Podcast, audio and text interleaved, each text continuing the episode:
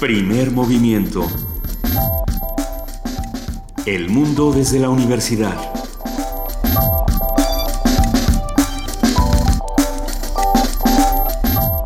Muy buenos días, son las 7 de la mañana con 4 minutos de este martes 2 de febrero.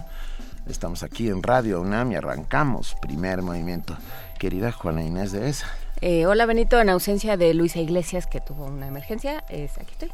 Qué bueno, pues me, me da muchísimo gusto. Pues qué bueno, Benito, porque aquí estoy. me da, a mí también me da mucho gusto que te dé gusto. Eh, extrañísimos los resultados del caucus de esta reunión eh, llamada el, el caucus de, del estado de Iowa en Estados Unidos, que muchos dicen, si no define, por lo menos modela mucho de la campaña, de lo que será la campaña presidencial y sus resultados en Estados Unidos. Eh, gana gana Ted Cruz por parte de los de los republicanos un, extraño candidato eh, poco conocido no pues eh, se había se había venido perfilando muy fuertemente pero eh, pero nunca pensamos que iba a ganarle de esa manera a a Donald Trump. A Donald Trump, que iba como el, como el puntero.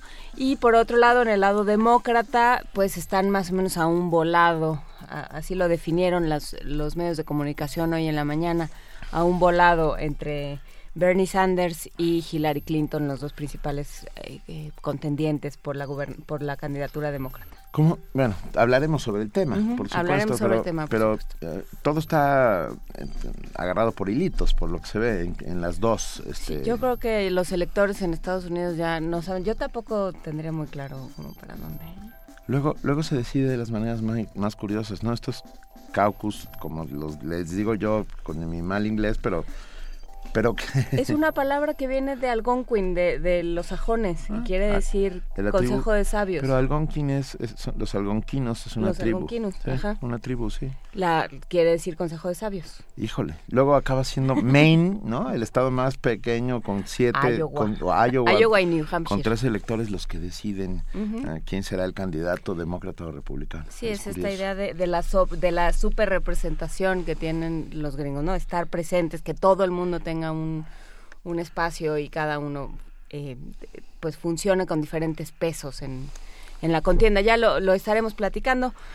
Hoy vamos a arrancar con una, con una réplica, leche sí o leche no. Vamos a platicar con la doctora Solange Heller, pediatra especialista en gastroenterología y nutrición pediátrica. Ella escuchó nuestro nuestra conversación de hace algunas semanas sobre, sobre si los lácteos sí o los lácteos no, y ella tiene una serie de puntos de vista médicos que va a venir a compartir con nosotros, Benito. Ya está por aquí, por la cabina. y me da mucho gusto porque luego hay tantos mitos alrededor que, bueno. Tendremos la participación de la Dirección General de Música con Edith Titlali Morales, su directora ejecutiva de la Orquesta Filarmónica de la UNAM, que habla sobre los 80 años de la orquesta y sus festejos. Vamos a platicar también con José del Val Blanco, él es director del Programa Universitario de Estudios de la Diversidad Cultural y la Interculturalidad y nos va a hablar sobre la Ley Federal de Zonas Económicas Especiales. En nuestra nota del día, justamente de lo que habla Juana Inés de esa, el caucus o caucus, ¿cómo? Caucus caucus, el caucus, de Iowa y sus resultados.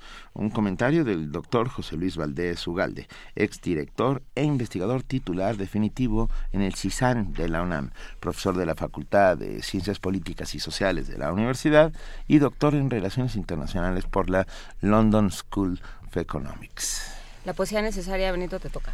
¿Ya sabes? Estoy muy cerca. perfecto. No se preocupen.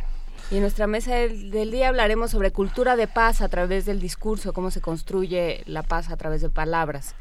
Vamos a platicar con Tania Palacios, ella está dedicada a la investigación para la paz y el análisis de conflictos. Y terminaremos sobre las nueve, bueno, nuestra última ah, colaboración será del Programa Universitario de Estrategias para la Sustentabilidad con la doctora Mireya Imes, Imas, de, que, que nos habla sobre la UNAM en el ranking verde de Green Metrics, de las mediciones verdes. Son las 7 de la mañana con 9 minutos en este instante y vamos ya a nuestro primer corte informativo y para ello tenemos no una sino dos compañeras que lo van a hacer. Me refiero a Vania Nuche y Frida Saldívar. Bienvenidas y muchas gracias. Buenos días. Hola, ¿qué tal? Buenos días.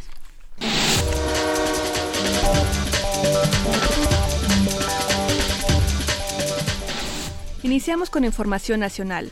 El director general del Sistema de Aguas de la Ciudad de México, Ramón Aguirre Díaz, señaló que el desabasto de agua aún afecta a seis delegaciones. Sin embargo, dijo que el servicio se restablecerá a más tardar este viernes. En rueda de prensa, el funcionario explicó que todavía se presentan problemas en el suministro de agua en las partes altas de Coyoacán, Tlalpan, Iztacalco, una parte de Benito Juárez, en Magdalena Contreras e Iztapalapa. Aguirre Díaz agregó que se continúa el abastecimiento de agua con unas 500 pipas y con 50 puntos de carga. Esperamos nosotros que nos ocupe martes, miércoles, jueves para lograr estabilizar la red, para meter la, la, presión a las tuberías y que ya el servicio lo tengamos bien a partir del viernes. En algunas zonas críticas, como puede ser Iztapalapa, por ejemplo, a lo mejor nos vamos a ir hasta el sábado. Insisto yo de que no significa que no vamos a tener agua hasta el viernes, sino que vamos a tener un servicio con ciertas deficiencias, no con las presiones de siempre, no con los horarios de siempre. Y por lo mismo les agradecemos mucho insistir ante los ciudadanos la necesidad de que se mantenga un cuidado extremo del agua en estos días. Autoridades de Sonora detuvieron a Jorge Morales Borbón, exsecretario de Comunicación Social en el Estado durante el sexenio del exmandatario Guillermo Padres Elías. Esto por un caso de extorsión. De acuerdo con fuentes oficiales, el exfuncionario se convirtió en el primer sospechoso consignado ante un juez por la recién creada Fiscalía Especializada para la Investigación de Hechos de Corrupción. Cabe recordar que el pasado 13 de enero Jorge Morales compareció ante el organismo acompañado de su abogado Carlos Alberto Navarro Sujish, quien también figura en averiguaciones previas por peculado, tráfico de influencias, abuso de autoridad, uso indebido de funciones, entre otros delitos. El presidente de la Comisión Anticorrupción del PAN, Luis Felipe Bravo Mena, indicó que mientras el INE no avale las reformas a los estatutos anticorrupción de su partido, no se podrá revisar el caso de la diputada de Sinaloa, Lucero Sánchez, presuntamente vinculada a Joaquín El Chapo Guzmán. En entrevista explicó que una vez aprobados los estatutos, se trabajará en la elaboración de reglamentos y procedimientos de la Comisión Especial Anticorrupción del Blanquiazul para que sean analizados casos como el de la diputada, el del exmandatario de Sonora Guillermo Padres y el de Luis Vizcaíno Carmona, exdirector general jurídico y de gobierno de la delegación Benito Juárez. Con estos últimos, Bravo Mena dijo haberse reunido para escuchar su versión, ya que han sido señalados por corrupción. Por instrucción del Instituto Nacional de Transparencia, Acceso a la Información y Protección de Datos Personales, la Secretaría de Salud deberá buscar y proporcionar las recomendaciones relacionadas con la negociación de precios en los medicamentos para el sector salud en 2016. El Pleno del INAI resolvió lo anterior luego de que la dependencia argumentó la inexistencia de la lista de claves negociadas en medicamentos, así como la incompetencia declarada por el sujeto obligado. En información internacional, la Organización Mundial de la Salud declara el brote de Zika como una emergencia internacional. La Organización Mundial de la Salud, la OMS, declaró este lunes el brote del Zika una emergencia de salud pública de alcance internacional, lo cual implica que requiere una respuesta global unificada y urgente. Los expertos integrantes del comité expresaron preocupación por la rápida propagación del virus y sus consecuencias devastadoras. La infección ha sido fuertemente asociada al nacimiento de miles de bebés con microcefalia, que consiste en la formación de un cerebro más pequeño. De esta forma, el Zika que se encuentra actualmente en 23 países de las Américas, ha sido ubicado en la misma categoría que el ébola, lo que significa que la investigación y la ayuda deben ser desplegadas rápidamente para combatir la infección. La enfermedad es causada por un virus transmitido por el mosquito del género Aedes, el mismo que causa el dengue y el chikungunya. Los pacientes presentan fiebre no muy elevada, conjuntivitis y erupciones cutáneas. Por el momento, no hay vacunas ni tratamientos contra la enfermedad. La mejor forma de prevenirla consiste en la protección contra las picaduras de los mosquitos. Rocío Franco, Naciones Unidas, Nueva York. En Estados Unidos, ayer se realizaron las elecciones primarias en Iowa. Iowa. El ganador por el Partido Republicano fue el senador cubano-estadounidense Ted Cruz.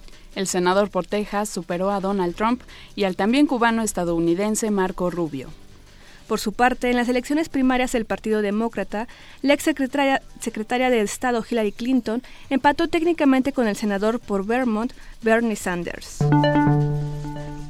El gobierno de Puerto Rico anunció la propuesta que hizo a sus acreedores financieros para reestructurar y reducir su deuda casi un 46%. En el plan se ofrecen reducciones en pagos en virtud a un intercambio de deuda, aunque la diferencia se compensaría a través de una emisión de bonos base y bonos de crecimiento. Víctor Suárez, secretario del Estado, dijo que con la propuesta se busca reducir la deuda de obligado cumplimiento y los pagos que se vencerán próximamente, y de esta manera la isla tendría tiempo de aplicar el plan fiscal y de crecimiento económico y estimular un crecimiento económico real. Hasta el momento no se ha emitido alguna respuesta oficial. Sin embargo, algunos medios señalaban que algunos acreedores consideran difícil que se acepten las condiciones del plan, a pesar de que ofrecen algunas garantías preferenciales de cobro. El presidente Barack Obama debe ir hasta el final para terminar con el vestigio de la Guerra Fría, que es el embargo comercial sobre Cuba. Así lo señaló el presidente francés François Hollande luego de reunirse con el presidente Raúl Castro en el Palacio del Eliseo. Por su parte, el mandatario cubano agradeció el mensaje de su homólogo en contra del bloqueo y reconoció la relevancia del papel que Hollande ha ejercido en las relaciones entre la isla y la Unión Europea. Hemos obtenido conversaciones fructíferas sobre los diversos temas que integran la agenda bilateral, dando continuidad a los objetivos y acuerdos alcanzados en la histórica visita efectuada por el presidente Hollande a Cuba en mayo pasado, como dijimos, primera de un mandatario francés a nuestro país. Ratificamos la voluntad de ampliar y diversificar las relaciones bilaterales con Francia en todas sus dimensiones, políticas, económicas, comerciales, financieras y de cooperación académica y culturales. Apreciamos la tradicional posición francesa a favor del levantamiento del bloqueo económico, comercial y financiero de los Estados Unidos contra Cuba, que es el principal obstáculo al desarrollo de nuestro país y a las relaciones económico-comerciales. Asimismo, resaltó el reciente acuerdo en el cual Francia les condonó 8.500 millones de dólares y a cambio Cuba tendrá un plazo de 18 años para pagar los 2.600 millones de dólares restantes. Inician oficialmente las conversaciones de paz para Siria. El enviado especial de la ONU para Siria anunció que las negociaciones para la paz en ese país dieron inicio oficialmente este lunes con la llegada a Ginebra de la delegación de la Comisión Suprema para las Negociaciones. Tras reunirse con ese grupo opositor, Staffan de Mistura informó a la prensa que durante la conversación de más de dos horas, los delegados le aseguraron que para ellos es una prioridad que el proceso sea un éxito y que se concrete el comunicado de Ginebra, el plan que plantea un alto al fuego inmediato y el establecimiento de un órgano de gobierno de transición con poderes ejecutivos. El mediador agregó que mañana hablará nuevamente con la representación gubernamental, que se encuentra en la ciudad suiza desde el viernes pasado, y anticipó que las conversaciones serán complicadas y difíciles. El primer objetivo inmediato es asegurar que las negociaciones continúen y que todos los actores participen. Es crucial que nadie se sienta excluido y que cada uno sea una parte constructiva y efectiva del proceso. De Mistura añadió que la duración de las conversaciones dependerá de la voluntad y determinación de las partes. Giselle Ducaten-Seiler, Naciones Unidas, Nueva York. Y en la nota de la UNAM, los humedales se encuentran en alto grado de vulnerabilidad, pues en los últimos años, tanto en México como en otros países de Centroamérica y Sudamérica, han tenido un grave deterioro o pérdida. Así lo señaló Antonio Lote Elgueras, investigador del Instituto de Biología a propósito del Día Internacional de los Humedales, que se conmemora este martes. Se estiman unas 128 mil kilómetros cuadrados de humedales. Eso representa el 6.5 del total del territorio nacional. En los humedales se encuentra una gran eh, biodiversidad, animales, vegetales y de microorganismos que sustentan estos ambientes. Y entre sus funciones tenemos la de regular el ciclo del agua. Son como unas grandes esponjas que retienen una gran cantidad de agua, de alguna manera la purifican y por lo tanto se constituyen como reservas de agua hablando desde el punto de vista estratégico del desarrollo de un país, es muy importante saber con cuánta agua contamos, sobre todo agua dulce. También es importante porque cuando hay estas tormentas tropicales, es una barrera que permite romper o disminuir la velocidad del viento.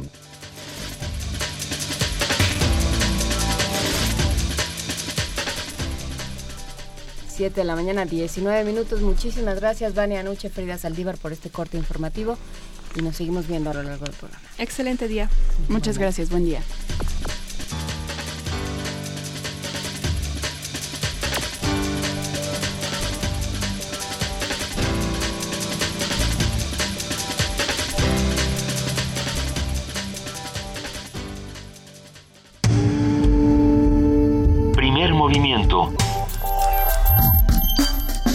Donde todos rugen, el puma ronronea.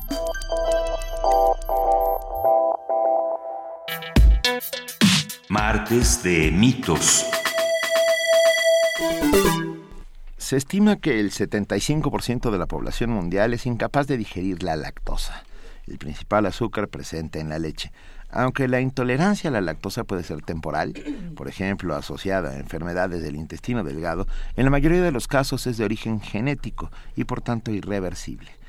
En el presente texto se analiza desde el punto de vista científico la intolerancia a la lactosa y se comentan las implicaciones para el mercado latinoamericano de productos lácteos. No hay ningún presente texto. Vamos a analizarlo hoy aquí mismo en la mesa. Aunque diversas autoridades sanitarias en el mundo han recomendado la leche como parte de una dieta saludable, algunos estudios sugieren que debe consumirse con precaución, pues el exceso de esta se asocia con un riesgo más alto de enfermedades cardiovasculares. En México el consumo per cápita de leche ha ido disminuyendo en los últimos años. Actualmente se estima en 132 litros al año per cápita, muy por debajo de la cantidad recomendada por la Organización de las Naciones Unidas para la Agricultura y la Alimentación, que es de 190 litros por persona.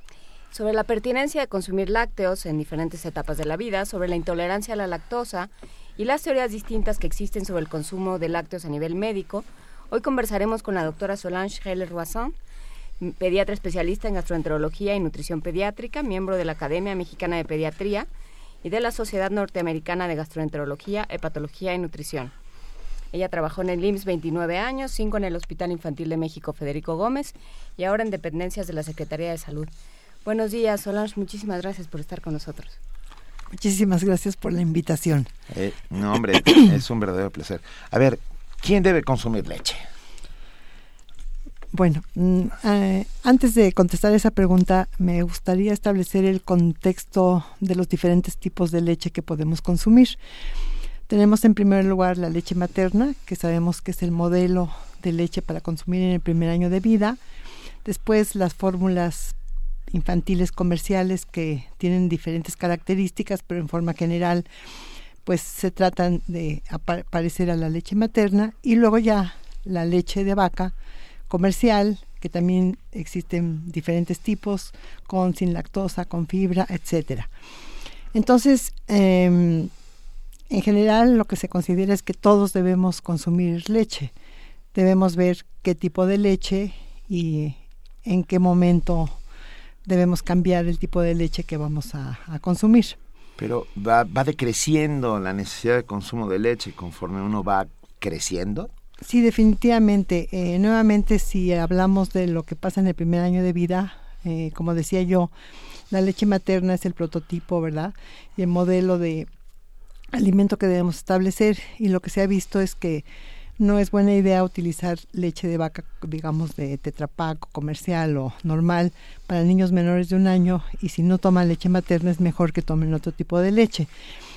Y ahora, en esta época en la cual nos preocupa mucho lo que sucede con la obesidad y todas sus complicaciones, síndrome metabólico, etcétera, se ha visto que sí hay que reducir la cantidad de leche que toman los niños después del primer año de vida.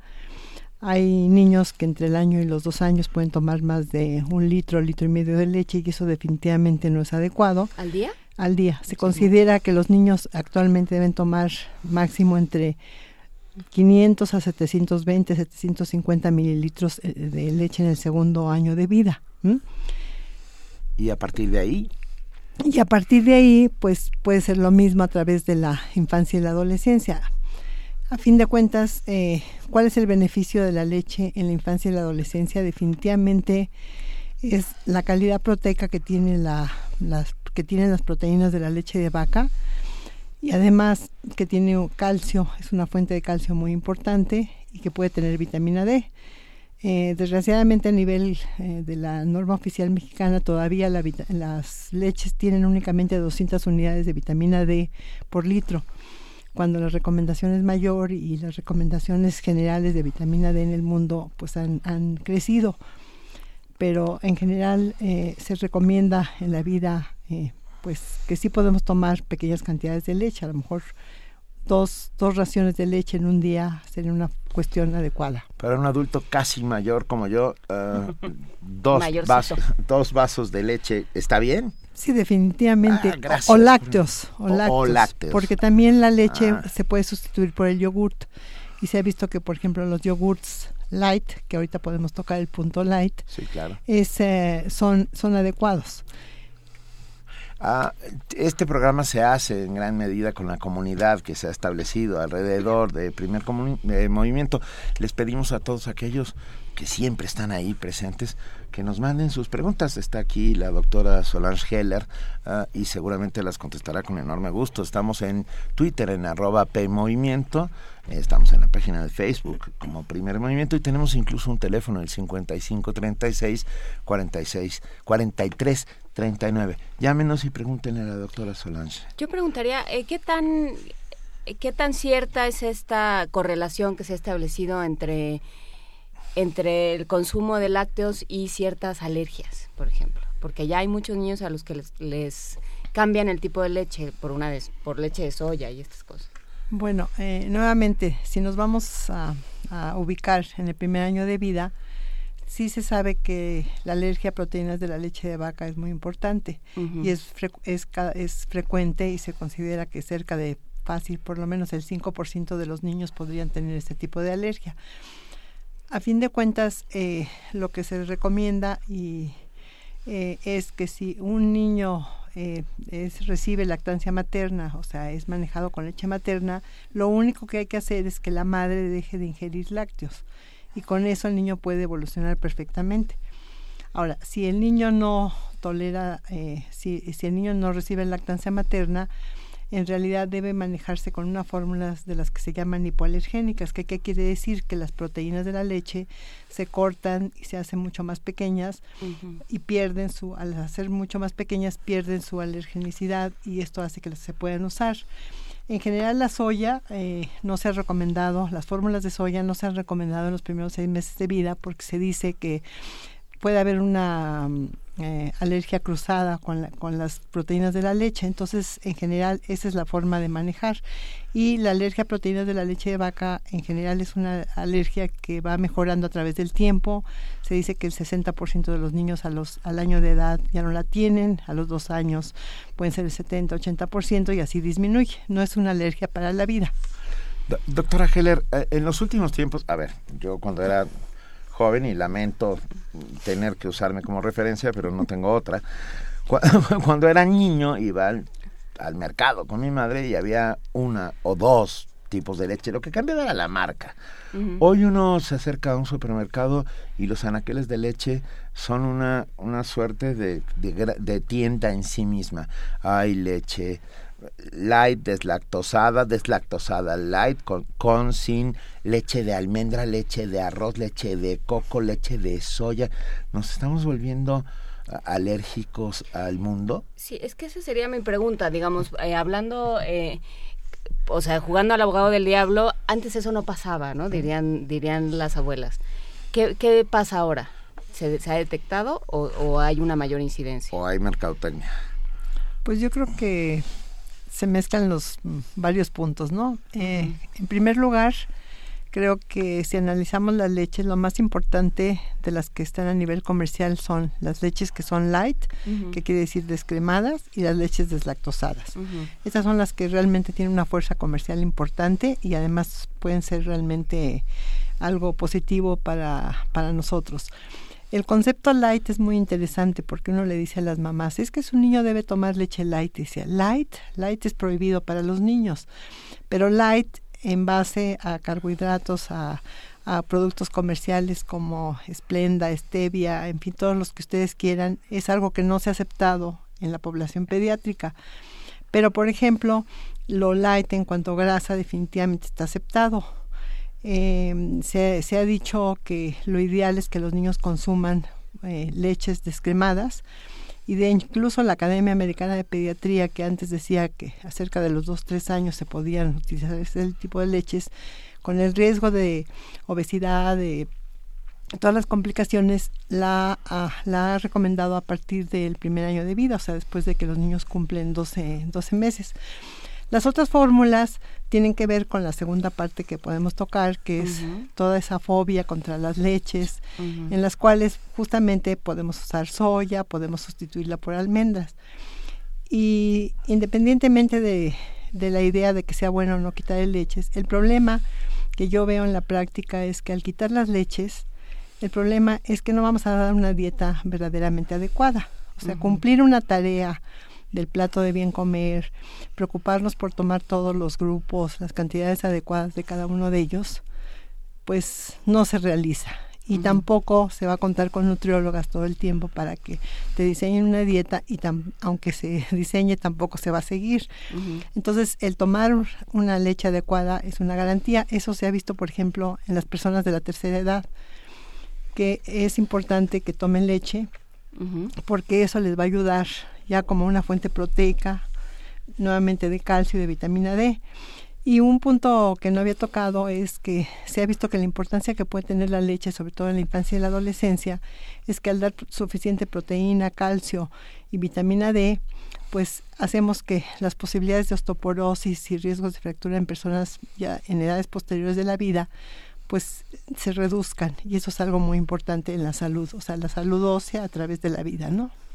Ok, entonces eh, los, no, no, hay ninguna necesidad de tomar leche entera nunca, digamos. A partir del primer año, después de, que deja de lactar, el niño puede tomar leche descremada.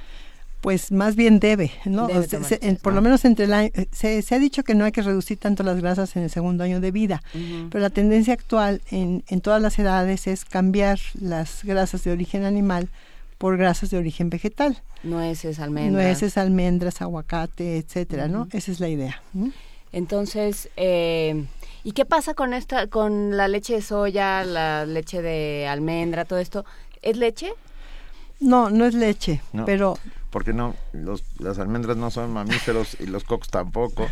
Yo sé, yo sé, pero entonces cómo cómo funciona, o sea, sirve como un complemento. Son complementos a fin de cuentas, ¿no? Y, y mucho es la, la indicación que se tenga de restringir el uso de leche.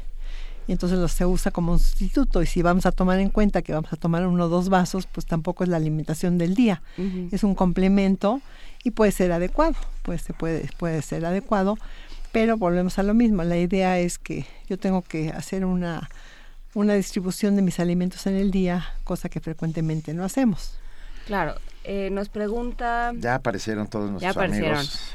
Eh, pregunta José Ángel Alaniz, una cosa, una pregunta muy críptica. ¿Los quesos son buenos? Yo, yo estaba a punto de dar la lista de los que sí son buenos. los que sí y los que no. Pero pero doctora. Pues yo creo que los quesos son buenos, volvemos a lo mismo, de acuerdo a las cantidades adecuadas. De hecho hay algunos quesos incluso que tienen este concepto de los probióticos que es que, que pueden ser que pueden también eh, ser positivos y en general al igual que la leche se recomienda que el grueso de lo que tomemos de, sean quesos que sean un poco bajos en grasa. O sea, 30 gramos de queso panela equivalen a un vaso de leche. Mm. no sé si 30 gramos, pero pero sí se puede utilizar. O sea, son, son, son, equivalentes de leche. El queso panela no es queso. Vamos a empezar por, a ver. Sí, Benito. Ok, de acuerdo. Eh, nos escribe Oscar Valdés, doctora, y nos dice, tomo, un tomo hasta un litro de leche al día. Tengo más de 40 años y hasta el momento no me hace daño. ¿Qué tan mamífero soy? Pregunta. el problema es que no hacer daño no lo sabemos porque hay padecimientos silenciosos que no los vamos a ver hoy, a lo mejor en 10, 20 años tenemos datos de aterosclerosis y demás. Entonces, pero está asociado el consumo de leche con aterosclerosis o otras enfermedades. Pero volvemos a lo mismo. Ah. Eh, aquí, ¿qué tipo de leche vamos a tomar? Y cuál es la dieta en las 24 horas. Entonces, eh, en forma general, si toma un litro, yo recomendaría que fuera una leche descremada y no una leche normal. Una leche deslactosada light es casi agua, ¿no? No, no, no, no. Tiene, ¿qué, significa deslactosar y qué significa light? Bueno, entonces eh, yo creo que aquí el, vamos a un punto importante de, de, lo que estamos comentando el día de hoy y que es la intolerancia a la lactosa. Eh, yo comentaba que en relación al programa de hace unas semanas se, se, sobrevaloraba la intolerancia a la lactosa en los lactantes y yo creo que realmente ese es un diagnóstico que muchas veces es erróneo y es porque el bebé tiene cólicos, molestias y lo acusan, ¿verdad? Entre comillas, de intolerancia a la lactosa. Pero en el caso de los adultos, ya se comentó al principio de este programa que la frecuencia de la deficiencia de la enzima que se llama lactasa, que está en el intestino, es genética, pero se aparece tardíamente y por eso a medida que pasa el tiempo en la población, mm. más del 50% de la población pueden tener una intolerancia a la lactosa justamente por la deficiencia de esta enzima. Entonces, las leches light, eh, digo, las leches eh, deslactosadas son iguales a las otras leches, si tiene todas las proteínas, lo que cambia es la, la, que no tiene prácticamente lactosa. Y la leche light es el deslactosada es el equivalente de la leche normal light. Entonces sí son adecuadas, sí tienen los, el contenido proteico adecuado y definitivamente sí, sí son recomendables. Y de calcio, ¿no? A ver, hay dos variantes de preguntas. Por un lado, una muy bonita que hace Diana, o sea, una, una duda que Diana Hierbas de Paz pone muy bonita, que es cómo funciona la leche en polvo. que bueno, pues la, la, deshidratan, supongo, ¿no? Sí, la leche en polvo es lo que se usa para pues todas las fórmulas y es una leche deshidratada en la cual únicamente lo que hay que contar eh, que, que, tiene que estar establecido a nivel comercial y a nivel de códigos alimentarios eh, internacionales es que al que sea que se conserve y que se pueda hidratar pero funciona igual definitivamente y, sí sí sí. Y Andrea González dice la leche de almendras tiene casi más calcio que la leche de vaca y menos grasa insisto pero no son equivalentes no, no son equivalentes, pero... Bueno, no tienen azúcar, ¿eso cómo? Pero volvemos a, hacer énfasis en lo que habíamos comentado antes. A fin de cuentas, son complementos. Y si yo voy a dar fuente proteica de otra forma, ayer se hablaba en un programa de las legumbres, de la importancia de las leguminosas, entonces yo voy a buscar mis fuentes de proteínas y creo que es lo que nos falta a todos como personas, el tratar de ser nuestros propios nutriólogos en el sentido de buscar cumplir un poco la tarea de, de comer de todos los grupos en la forma adecuada. En ese sentido ayuda a leer las etiquetas, informarse. ¿Qué, qué hay que buscar en, en una leche de, de, mamífero o de no mamífero? ¿En qué hay que fijarse al momento de leer una etiqueta? Pues yo creo que desde el punto de vista práctico, lo más importante que vamos a checar generalmente es la grasa, porque a fin de todo lo que es, está a nivel comercial está regido por por códigos y por la Secretaría de Salud y por los, el Código de Nutrición Internacional. Entonces no son muy diferentes los diferentes tipos de productos. Casi todos tienen tienen que estar ajustados a cantidades adecuadas de cada uno de los nutrimentos definitivamente. Ana Del nos escribe y le pregunta doctora ¿Cuánto es recomendable, cuánta leche es recomendable para niños de edad escolar entre 7 y 10 años al día? ¿Cuánta leche deberían tomar? Pues en general se considera que lo que habíamos comentado antes serían máximo dos vasos de leche al día porque sabemos que también van a tomar otro tipo de lácteos como pueden ser yogur y quesos básicamente. Entonces hay que también fomentar eh, este consumo. Consumo y volvemos a lo mismo. Light es muy importante, o sea, bajo en grasa, leches descremadas. ¿Y quesos? ¿Qué tipo de quesos? Pues los quesos en general se buscan, por ejemplo, ejemplo el queso panela que, que dice Benito que no es queso, mucha gente opina lo mismo, pero por ejemplo quesos como el Oaxaca tienen menos cantidades que el queso manchego y que otros, ¿no? Entonces depende de las cantidades que consumamos. A ver, Marta PC nos escribe, dice, doctor Solange, la leche de polvo, y dice una marca, pero no tenemos ningún problema. La leche nido. La marca de leche de nido, ¿qué tan recomendable es para un niño de 7 años que se toma más de dos vasos al día?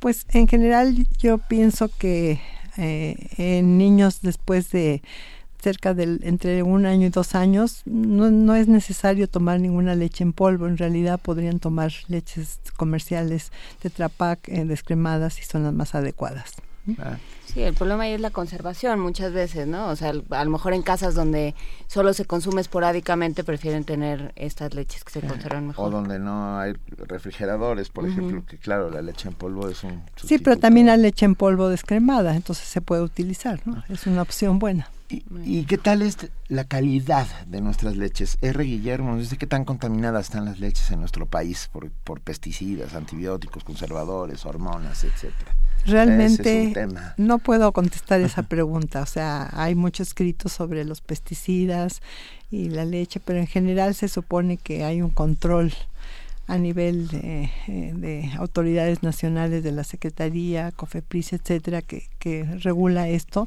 y teóricamente no deberían estar contaminadas. Sabemos que en la práctica pues no no no lo podemos asegurar.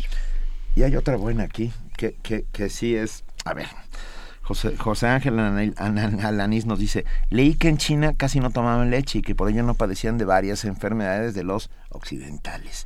¿Esto hay- sí habrá alguna relación al respecto? Bueno, Poblaciones que no son consumidoras habituales culturalmente de leche, ah, ¿tienen enfermedades menos o distintas?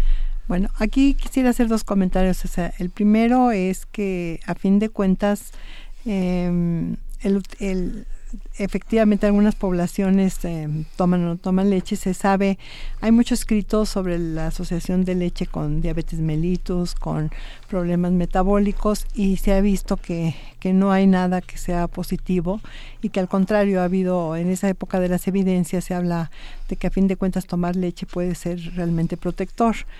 Y, y volvemos a lo que yo había comentado al principio, en realidad eh, en los chinos a lo mejor no toman leche, pero sí toman más leguminosas, toman otro tipo de alimentos y su fórmula es adecuada. Pero sí quisiera tocar un punto que creo que es muy importante y es que un poco esta campaña que se ha desatado contra la leche y contra el gluten, porque van juntas, a fin de cuentas no tomar trigo, no tomar gluten, no tomar leche, aparentemente tiene que ver mucho con el desarrollo de un padecimiento que se ve mucho en el adulto, que es el colon irritable, o el término médico que es síndrome de intestino irritable.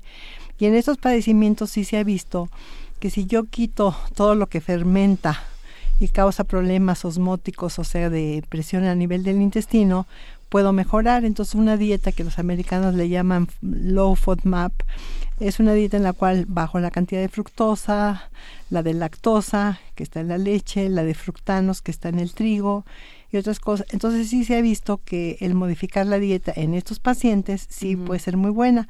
Y esto es lo que ha hecho que se extrapole a la población general. Entonces yo puedo decir es que la leche es muy mala, es que el trigo no es bueno y debemos quitarlo. Y pues realmente no es lo adecuado. José Ángel Alanís, Alanís, no te lo tomas tan en serio. Eh, ¿Ya ves? yo- lo del panela no es que eso es una suerte de broma, porque tiene muy poco sabor, pero bueno, pero Pero le pones encima millones de cosas y ya sabe. igual que la- alguna vez me, me ofrecieron tofu. ah, No, no, y, no. Y yo, y, me quedó una pared preciosa. ¿eh? El tofu lo hacen en Cantarel, es muy raro. Eh, Elena Martínez Alfonseca toca un, un punto que creo que da- ha dado muchas vueltas. ¿Qué pasa con las otras alergias que algunos médicos dicen que son potenciadas por los lácteos, específicamente las alergias respiratorias? El argumento es que provocan más flemas.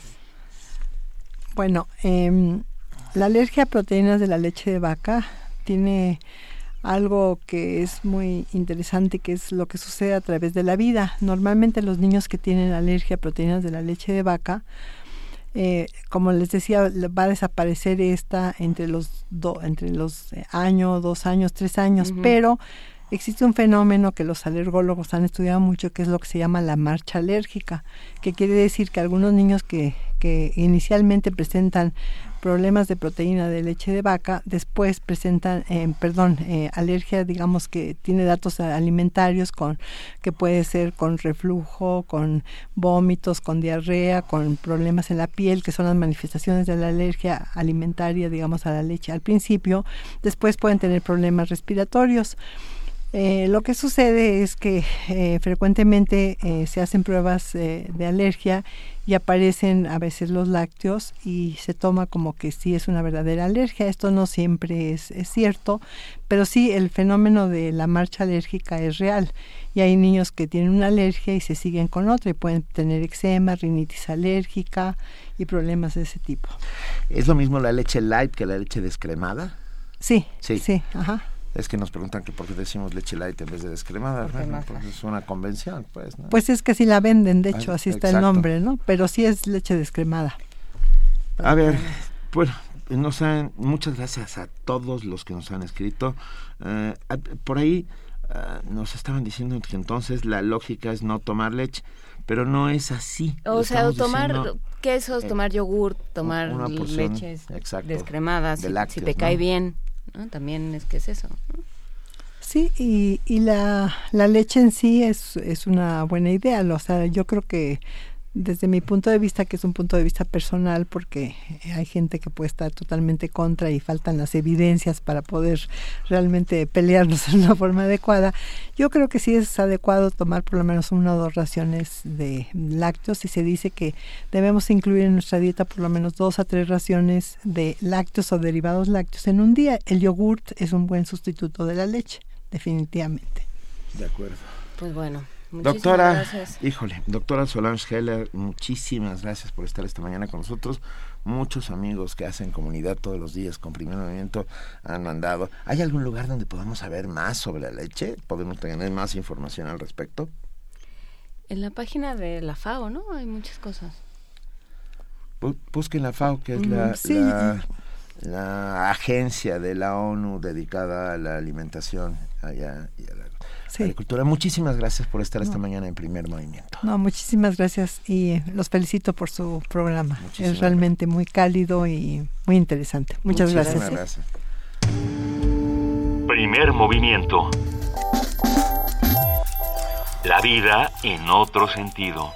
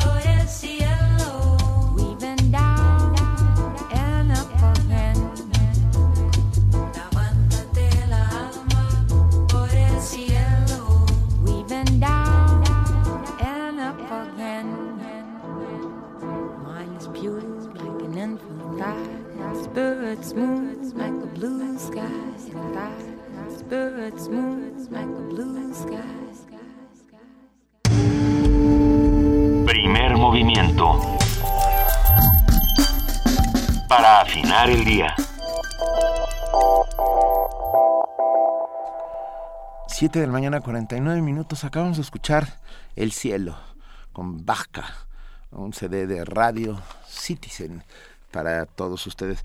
Pero bueno, ya tenemos en la línea a, al programa, a la, bueno, la Dirección General de Música, Edith Chitlali Morales, subdirectora ejecutiva de la Orquesta Filarmónica de la UNAM. Hola, Edith Chitlali, qué gusto que estés con nosotros.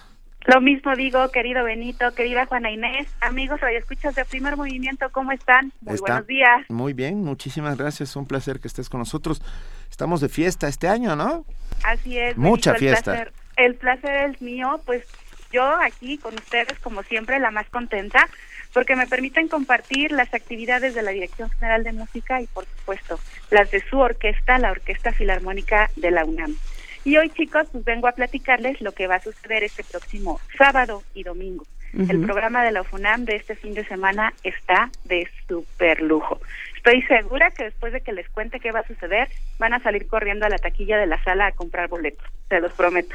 ¿Les platico de qué se trata? Ajá. Sí, por favor. Gracias, Juana Inés. Pues este sábado 6 y domingo 7 de febrero, la UFUNAM está preparando un concierto dedicado a Giaquino Rossini. Se interpretarán tres hermosas composiciones de este gran músico italiano, pero resulta un concierto súper interesante porque en la primera parte escucharemos dos estrenos en México de este compositor. El primero, la obertura de la ópera Hermione, que les comento es la única obertura que escribe Rossini, en la cual incluye voces como recordaremos, lo más usual es que las oberturas sean interpretadas solamente por la orquesta. Mm. Pues en este caso Rossini incluye la intervención de un coro masculino, de un coro de voces masculinas. Créanme, es una pieza hermosísima. Es, curiosísimo esto que estás contando. porque nosotros usamos ¿Eh? la de Guillermo Tell. Sí, que no, es, es como la tiene, más famosa, claro. No tiene voces, tiene caballo. Tiene caballo. Sí. Oye, pero ¿existe alguna otra obertura aparte de esta de Rossini en la que se usen voces? No. Pues mira, la verdad es que no tengo una respuesta súper certera, pero sí sé que es la única en donde Rossini escribe para coro de voces masculinas. En toda la historia de toda la ópera, la verdad es que te diría una mentira. Aquí pido apoyo de nuestros amigos radioescuchas de primer movimiento. si alguien tiene este dato. Gustavo este, Martín, ahí que nos estás oyendo, Wagner no hizo. Wagner Wagner como era, a lo mejor sí, ¿eh? Es que Wagner pero, pero no de las que yo recuerde, ¿eh? Ni de Wagner, ni de, por supuesto de Puccini tampoco. Okay. Eh, no recuerdo que, que, que, que, haya alguna otra, así mi, mi, memoria no me, no me permite recordar, pero tal vez escondida por ahí como esta, podríamos encontrar, ¿no? Suena muy bien. Seguida de esta abertura escucharemos la primera cantata que Rossini compuso, eh, me permito decir el nombre en italiano y perdonarán la mala pronunciación. La cantata se llama Il pianto de armonía sulla muerte di Orfeo, es decir, el llanto de armonía por la muerte de Orfeo. Como les comentaba, es la primera cantata que escribió Rossini, imagínense, cuando tenía 18 años. Aunque lógicamente es un Rossini muy joven, pues ya se ve claramente la belleza del arte de este compositor. Creo yo que resultará muy, muy interesante descubrir estos trabajos que serán interpretados por primera vez en nuestro país, orgullosamente, por la UFUNAM. Y bueno, en la segunda parte de nuestro concierto escucharemos el Stabat Mater, que a pesar de que este tema pues es muy intenso, porque recordamos Stabat Mater dolorosa, nos habla del dolor de la Virgen María al ver crucificado a su hijo, Rossini nos regala melodías verdaderamente celestiales y hermosas, ¿no? Entonces, como ven, creo yo que realmente serán conciertos muy interesantes, que no se pueden perder. Por y todos en la sala Nezahualcóyotl, por Ah, pero espérenme, no les he contado. Ah. Es lo que hace aún más atractivo este programa. En este marco de celebración y alegría por nuestros 80 años, esta semana contamos con la presencia de cuatro espléndidas y maravillosas voces mexicanas. Gabriel Herrera, Guadalupe Paz, el bajo Alejandro López y la UFUNAM se siente muy, muy honrada de contar con la presencia de uno de los cantantes mexicanos más importantes del momento, el tenor Javier Camarena. Ahora sí, ¿cómo les quedó el rojo? No, bueno. pues qué bueno, qué bueno que se estén festejando y que, nos, nos inviten a su festejo. Así es, está, la UFUNAM está de manteles largos. Les termino de contar que nuestra orquesta estará bajo la batuta del talentosísimo y muy joven aún, el maestro Iván López Reynoso, quien les cuento se está volviendo director especializado en Rossini Ah, y verdaderamente ha puesto muchísimo entusiasmo y entrega para realizar estos conciertos. Es la el- parte coral, ajá. Es el director titular de la JUE, de la OJUEM, ¿no? De la Orquesta Eh, Juvenil. No, el director titular de la Orquesta Juvenil Eduardo Mata es el maestro Gustavo Rivero Hueves. Ah, claro, claro. Iván claro. López Reynoso era nuestro director asistente. Ya. Ahora viene en calidad de director huésped Perdón. y hace un trabajo estupendo. Un saludo a, a Gustavo Rivera. Un saludo al maestro Gustavo, por supuesto. Y bueno, la parte coral está a cargo del coro sinfónico cantarte que dirige el maestro Manuel Flores. Así que, ¿qué tal? ¿Van a dejar pasar este concierto de la FUNAM con la bella voz del maestro Javier y los estrenos en México de Rossini? Pues claro que no. A ver, eh, cuéntanos eh, dónde, cómo, a qué hora, eh, de a cómo y estas cosas. claro que sí. Les recuerdo nuestros horarios este próximo sábado a las 20 horas y el domingo a las 12 del día, como siempre, en nuestra sede, la Casa de la UFUNAM, la Sala Nezahualcóyotl, abre sus puertas para que vengan a deleitarse con esta gala rosiniana. Este fin de semana, en la sala en Zahualcóyotl, la Orquesta Filarmónica de la UNAM hace un tributo a Rossini. Venga, lo ponemos en nuestras, en nuestras redes sociales, por supuesto, y será sin duda todo un éxito. Y nos vamos, si te parece, Edith Citlali, con, esta, con un pedacito de la obertura de Hermione. Perfecto, este Juana Inés, muchísimas gracias a todos nuestros amigos de Primer Movimiento. Los invito, los invito a venir a nuestros conciertos de la UFUNAM a compartir 80 años de tradición, de historia y por supuesto 80 años de música. Venga. Nos vemos el sábado. Claro que Un sí, nos vemos el sábado. Un abrazo, gracias. Un abrazo.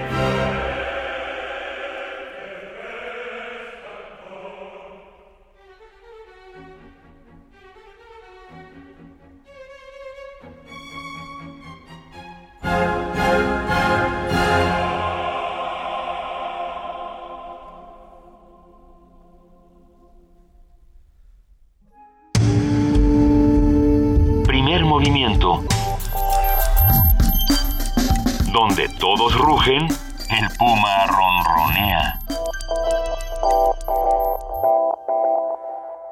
Conversar, escuchar, transformar. En la calle el acoso. Si unos y otras nos pusiéramos en el lugar de la otra persona, seguramente podríamos acompañarnos y cuidarnos más, más solidaria y más lúdicamente. ¿no? Aquí estamos otra vez. Aquí estamos para seguir hablando sobre las temáticas de género. Es necesario, es urgente, es indispensable para todas y todos. Dicen por ahí que la gente privilegiada jamás se da cuenta de las injusticias. Un grupo nace sin poder y el otro grupo nace con poder y eso determina todas las relaciones sociales que vas a hacer en tu vida. Las mujeres mayores creo que enfrentan muchos más problemas. Porque... Tejiendo género, tercera temporada.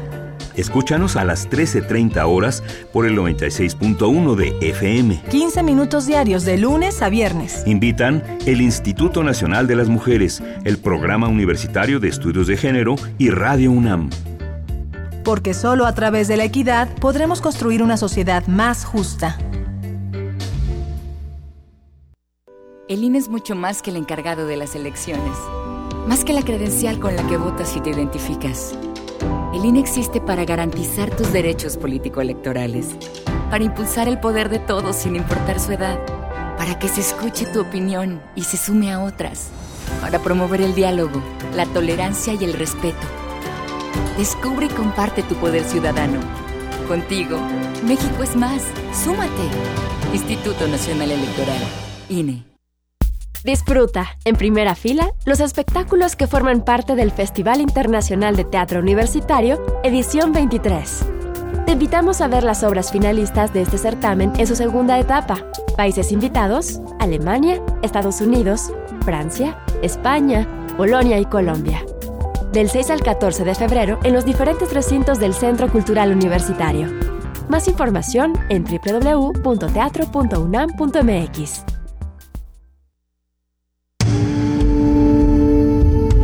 Primer movimiento. Información azul y oro.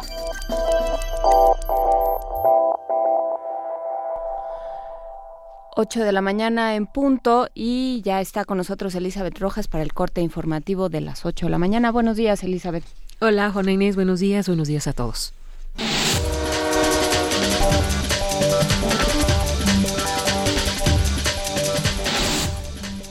El presidente de la Cámara de Diputados, Jesús Zambrano, dijo que es urgente que se analice el tema del mando único y el Sistema Nacional Anticorrupción. En el marco del inicio del segundo periodo ordinario de sesiones, el legislador comentó que el domingo pasado tuvo comunicación con el secretario de Gobernación Miguel Ángel Osorio Chong, en donde acordaron realizar un diálogo constructivo entre la Cámara Baja, el Senado y el Gobierno federal con el fin de atender esos temas. Asimismo, Zambrano Grijalva celebró que el titular del Ejecutivo Federal haya decidido no enviar una iniciativa preferente al Congreso de la Unión, ya que ello permitirá lograr acuerdos. Ayer iniciaron los festejos para conmemorar el 99 aniversario de la Constitución de 1917.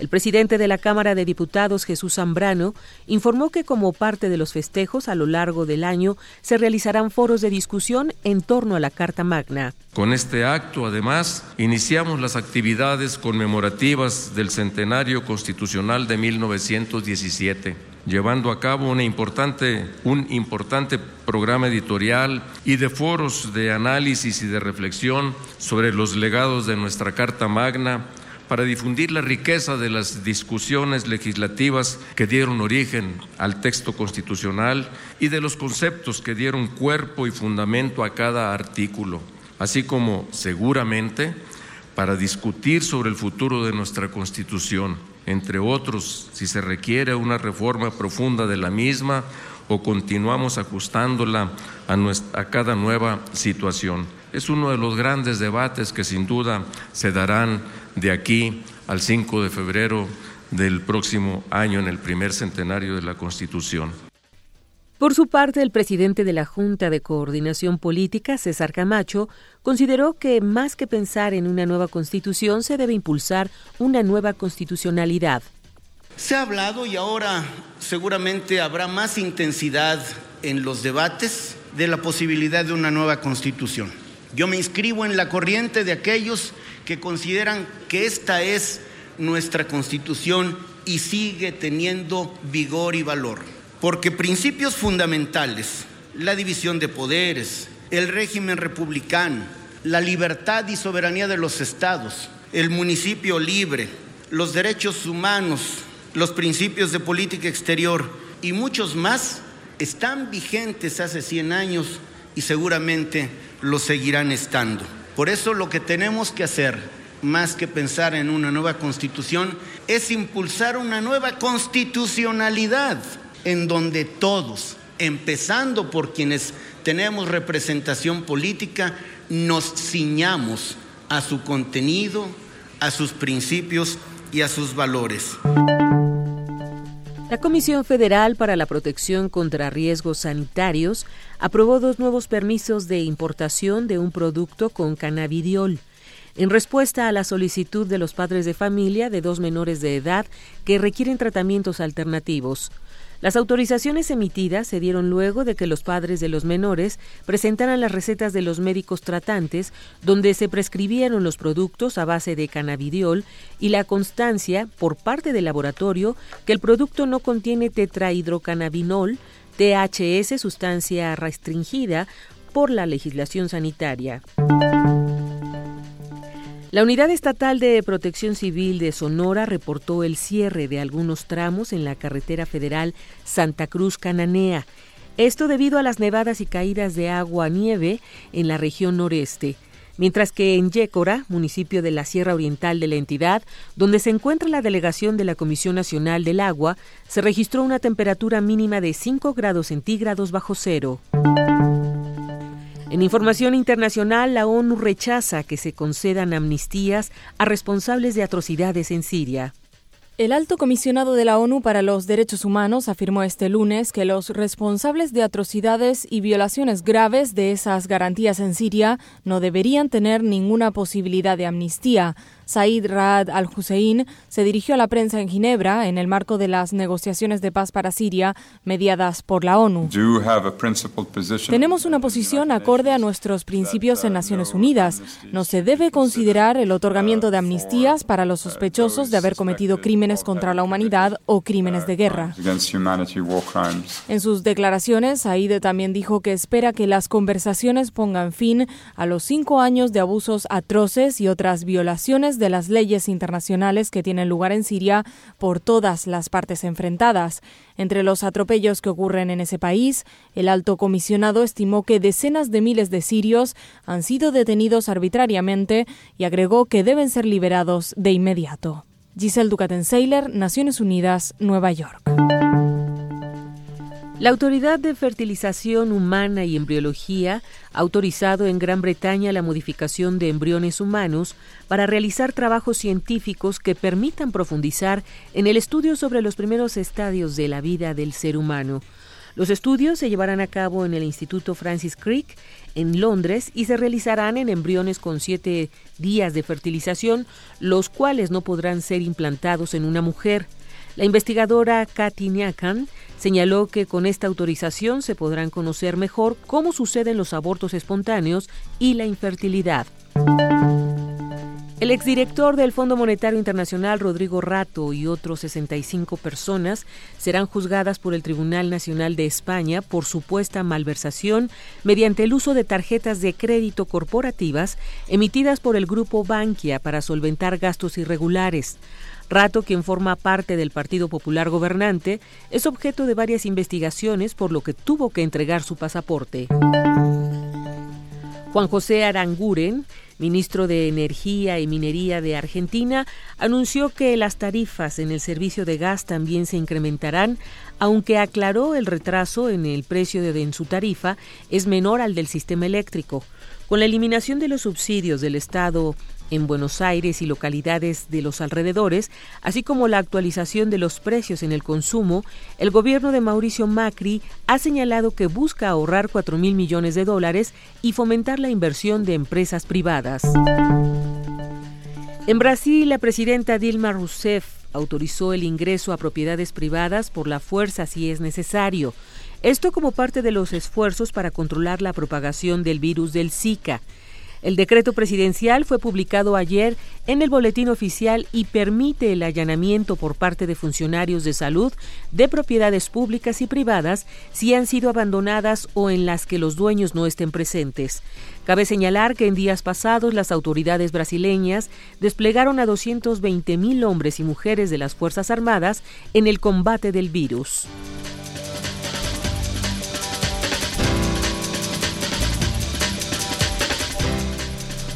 8 de la mañana con 9 minutos. Agradecemos enormemente a nuestra compañera Elizabeth Rojas por este corte informativo y nos vemos en punto de las 9, Elizabeth. Hasta el rato, Benito. Buenos días. Buenos días.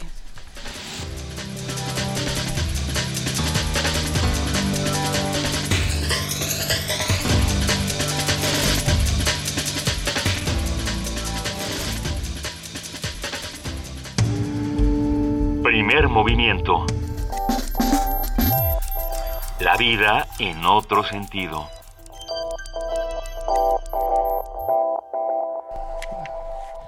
Ocho de la mañana, nueve minutos para todos los que nos preguntaron por la canción que escuchamos hace un ratito. Es ba Baika, B-A-J-K-A. La canción Se llama El Cielo, la canción, y el, y el disco se llama Radio Citizen. Así es que, bueno, ya, eh, para, para todos los que nos preguntaban. Y ya está en la, en la línea José del Val Blanco. ¿Cómo estás, José? ¿Qué Buenos tal? ¿Cómo días. están? Buen día. Bueno, ¿todo bien? Todo bien. Venga. Hablaremos sobre esta ley federal de zonas económicas especiales y lo que significa. ¿Es así, eh, querido Sí, José del Val? es, es, es el, el, el tema que hoy me gustaría que ponerlo en conocimiento, ¿no? En general, ¿no? Por favor. Esta ley federal de zonas económicas que adiciona al artículo 9 de la Ley General de Bienes Nacionales del 29 de septiembre del 2015 es un decreto presidencial que establece en la Constitución, ¿no? Y esto bajo la lógica de que eh, comparando con con China, con Chile y con Corea del Sur, países, Polonia mismo, que han hecho zonas especiales para desarrollar la competitividad y la productividad, que es el objetivo central del asunto, ¿no?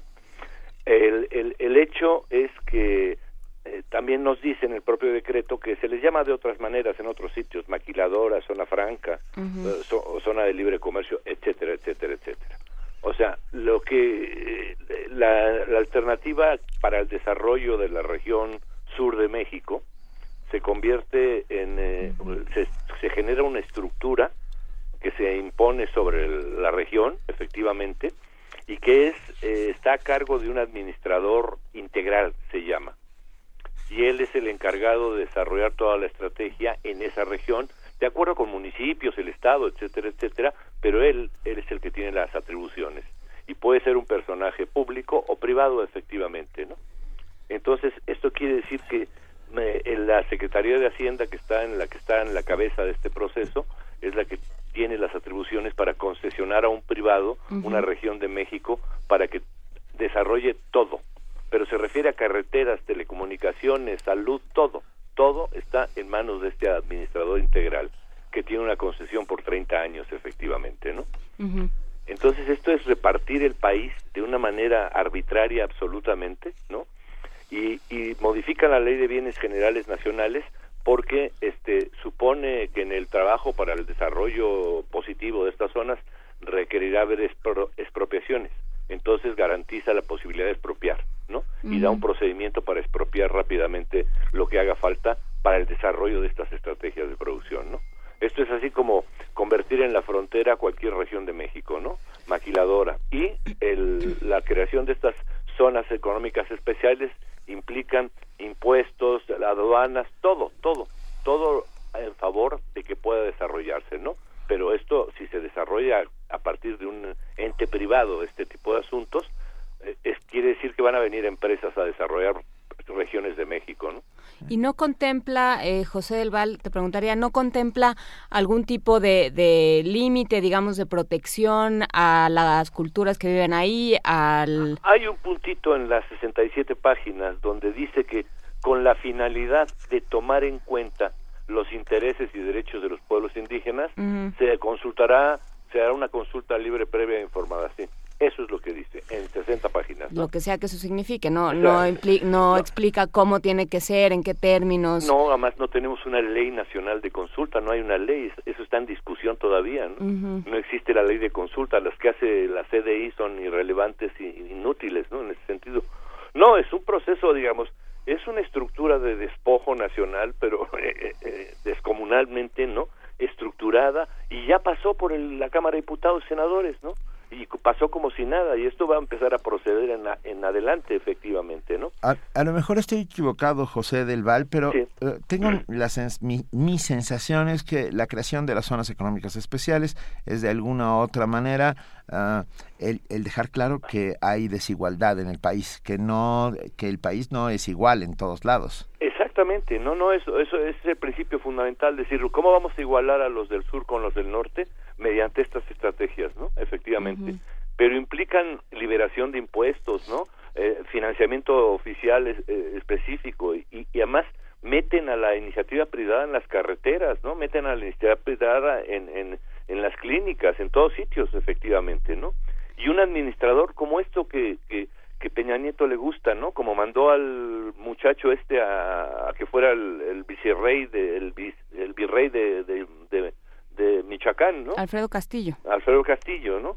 que, que operan con esta lógica así, ¿no? Como que se, se le va a concesionar a una empresa, o sea, a lo mejor Halliburton viene y se encarga de, de medio chapas, ¿no? Por decirlo así, ¿no? Sí, que en realidad lo que había que hacer era, era trabajar con la gente de ahí, ver qué necesitan y ver cómo porque probablemente lo saben muchísimo mejor que cualquiera, cómo, qué es lo que necesitan, cómo tienen que desarrollarse y desde qué punto les interesa desarrollarse. Sí, no quieren hacer todo, todo México como puertos, como aduanas, e, efectivamente o sea, conectarlo para la salida rápida de los recursos por todas partes en este sentido, ¿no? Yo creo que es una misma lógica en la que están en todas las cosas, ¿no? Y que se van tomando, se van tomando decisiones fundamentales que afectan a la Constitución, evidentemente, porque yo creo que un buen abogado podría decir, no, pero ahí no puedes mover la ley de bienes nacionales, no puede nueve de la ley, el cambio que hacen es para que los bienes nacionales puedan ser utilizados por los empresarios, ¿no? o sea, no queda nada ya, efectivamente, ¿no?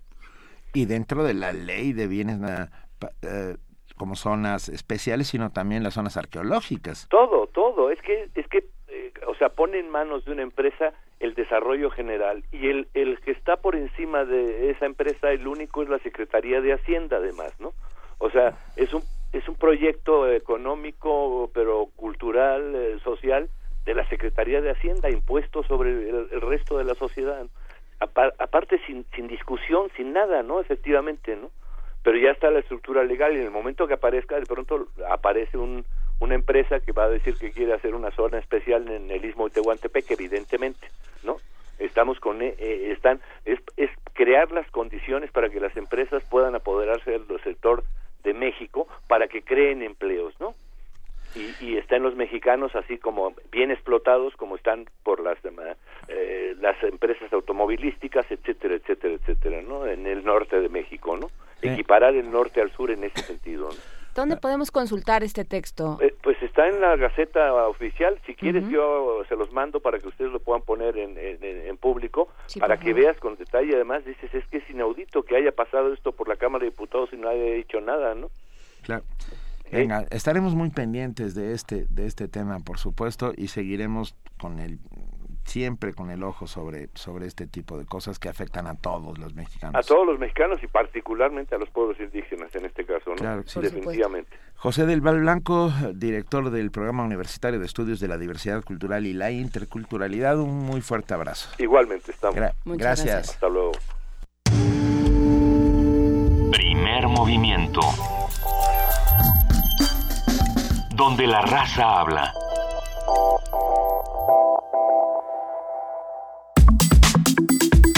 Nota del día. Ted Cruz ha sido el precandidato republicano ganador de la etapa que inaugura el proceso electoral hacia la presidencia de Estados Unidos. Superó en un 4% a Donald Trump, según los resultados preliminares de la votación, mientras que Hillary Clinton y Bernie Sanders resultaron empatados del lado demócrata. Tras conocerse el resultado, Trump compareció en un hotel de West Des Moines, junto a la capital de Iowa, eh, justo en Des Moines es la capital de Iowa. Ofreció uno de los discursos más extraños que se le recuerdan. Breve, mira que... breve, sin exabruptos ni insultos a sus rivales. Como que de repente se dio cuenta del tamaño de lo que estaba metido. Esto del COCOS, como lo decíamos hace rato, es una votación donde los afiliados de los partidos eligen a su candidato en unas reuniones en las que en lugar de votar de manera anónima, como en la mayoría de las primarias, lo hacen a mano alzada y tras el intercambio de opiniones. Muchos caucus, o caucus, como yo sigo insistiendo en llamarlos, son abiertos, es decir, pueden votar en ellos personas que no están registradas en ningún partido.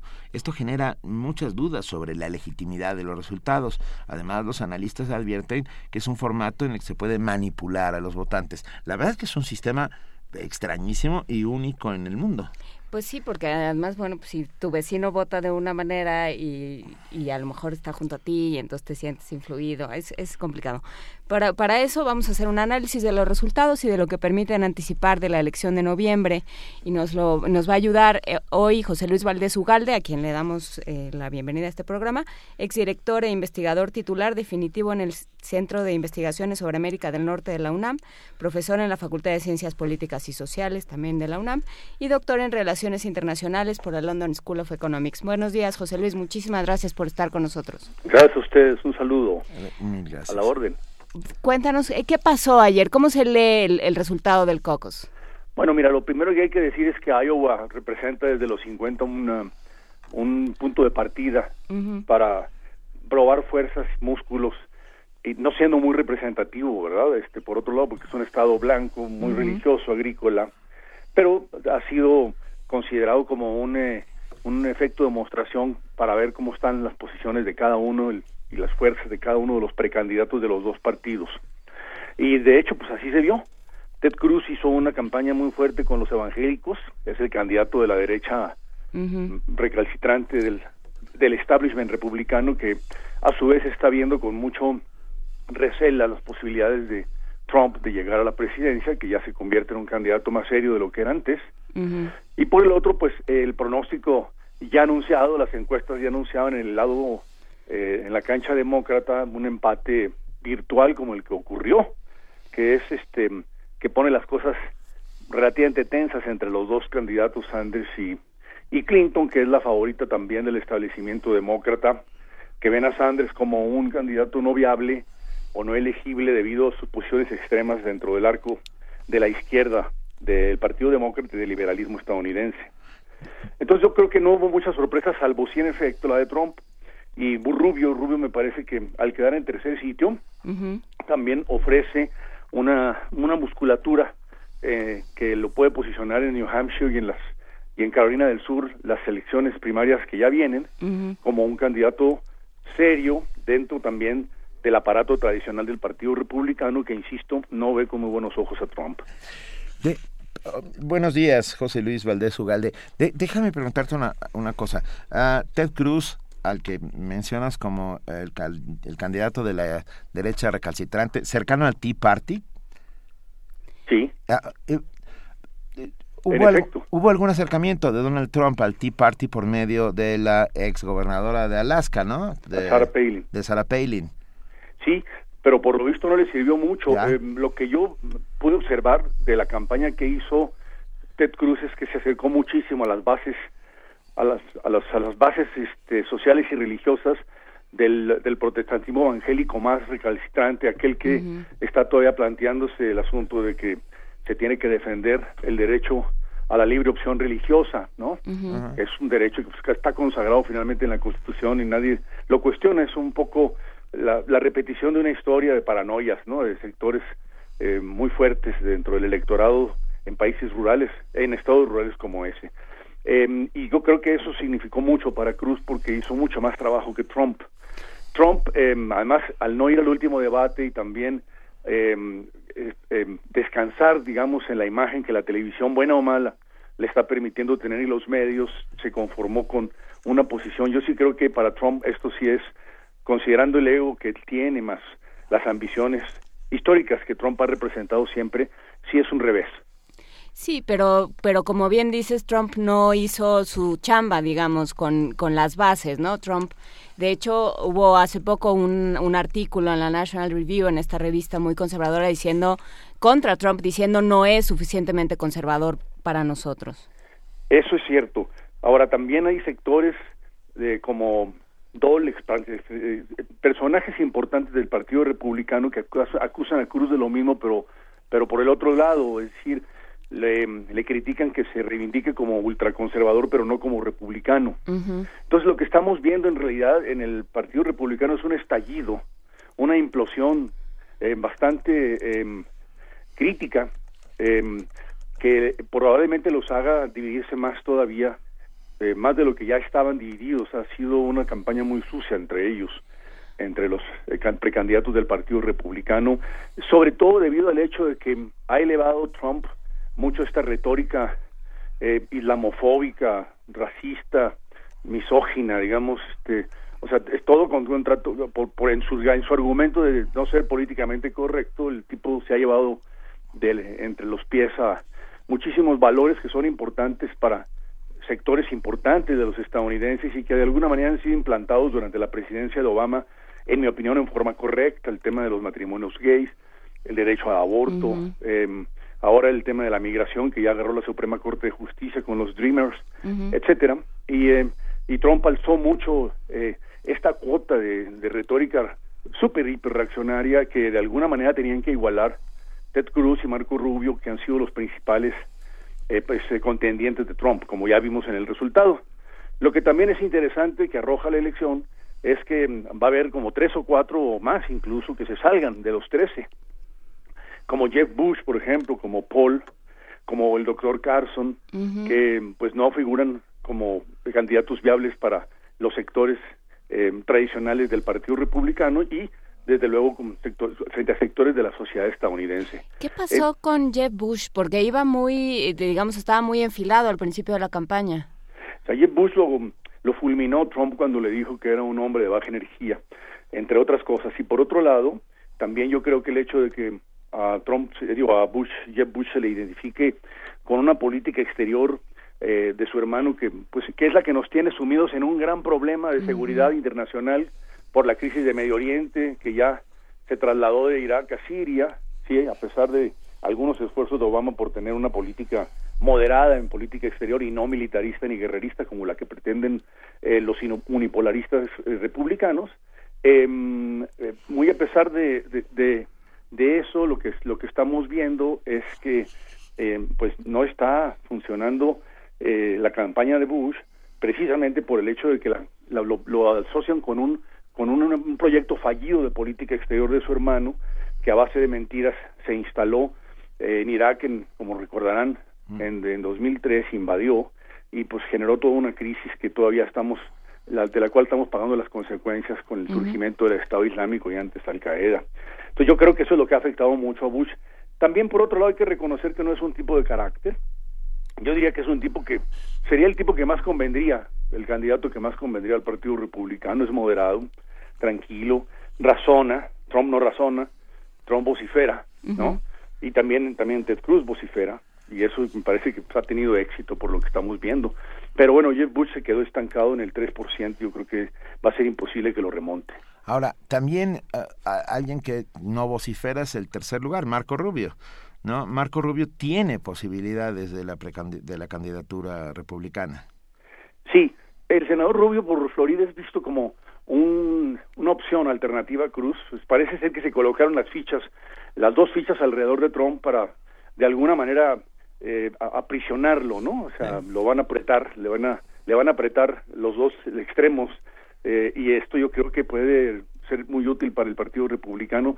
Rubio se vende como un hijo de inmigrantes, su padre era un eh, cantinero y, y, de nuevo reivindica mucho más que Ted Cruz esta idea del sueño americano que es tan eh, sonada en los discursos de los políticos estadounidenses desde siempre. Y eso sí, en efecto, me parece que lo perfila como un, un candidato que puede, sobre todo en el sur, pegar de manera eh, igual que Cruz, ¿no? Eh, de, manera efectiva. Y sorprender a la larga, sorprender. Yo creo que Marco Rubio podría sorprender, tiene esta personalidad, de, se le, está llamando el Obama republicano, ¿no? a, a, Rubio. Yo no lo veo así, pero pues, yo, eh, habría que ver, yo creo que sí, yo creo que sí es posible porque se ha demostrado, tiene talento político, hay que decirlo, tiene y es un tipo mucho más moderado que Ted Cruz en, en, estos extremismos, ¿verdad? Por cierto, sorprende que Pelin haya apoyado a Trump y no haya apoyado a Ted Cruz. Claro.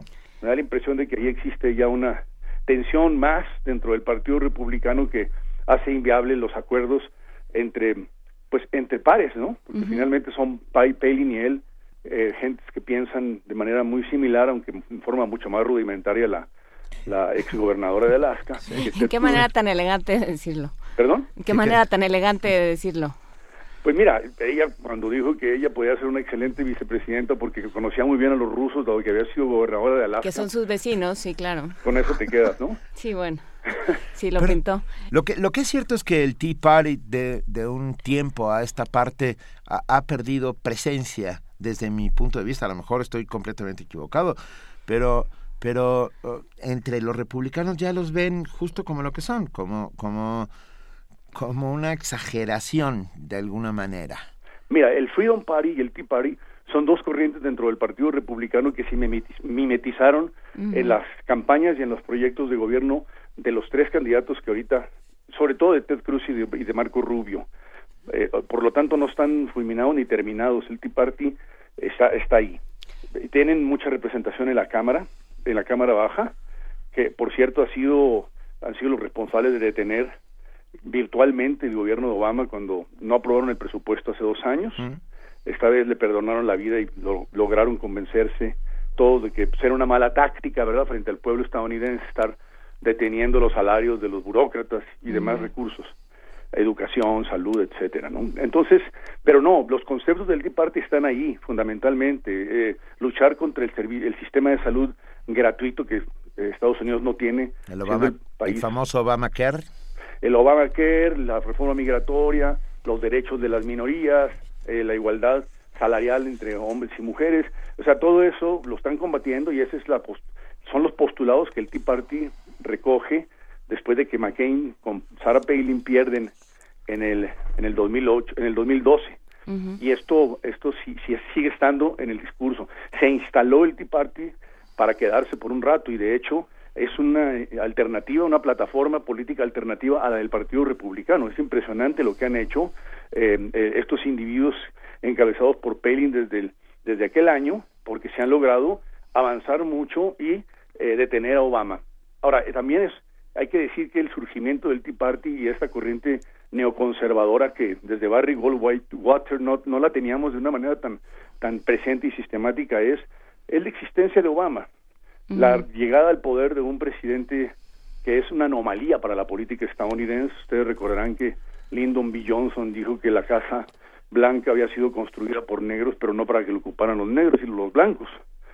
Entonces, este principio racista que prevalece en la política estadounidense no lo toleraron las gentes del Partido Republicano que están opuestos a él.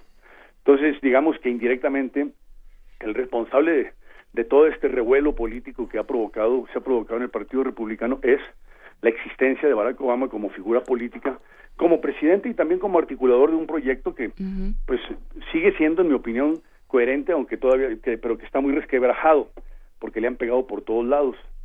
Entonces el Tea Party sigue, me parece a mí. Sí, yo creo que lo que pasa es que se ha vuelto menos estridente, pero, pero que ha ido minando la figura de Obama de, de manera importante en los últimos cuatro años, como dices bueno, en los últimos tres años.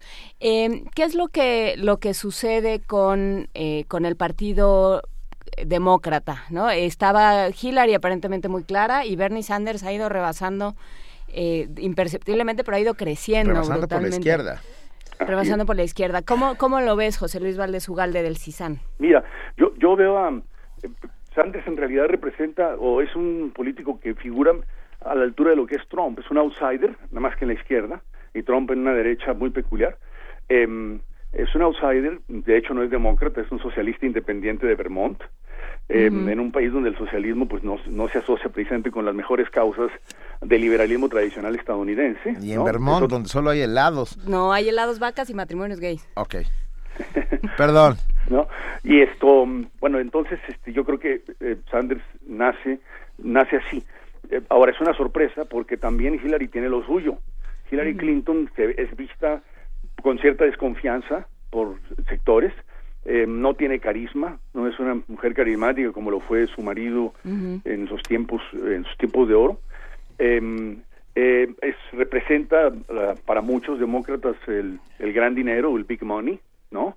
Em, y pero eh, mi opinión personal es que la única manera en que Trump puede ser detenido o estas posiciones recalcitrantes del Partido Republicano es este, eligiendo a alguien que recupere el centro, es decir, que recupere el centro político que se ha perdido tanto, Obama lo mantiene, lo controla, el centro racional de decisiones, que los republicanos quieren despedazar por completito, ¿no? Eh, de ese centro dependía la estabilidad y muchísimas cosas en las relaciones internacionales de los Estados Unidos y lo quieren desmantelar por completo. Hillary me parece que es la, la elegible y viable, nos guste o no nos guste, frente a un candidato como Sanders, que representa eh, ideas muy interesantes y valores frescos, aun cuando es un hombre grande, pero que no es elegible en el, en el marco general de, la- de los electores estadounidenses.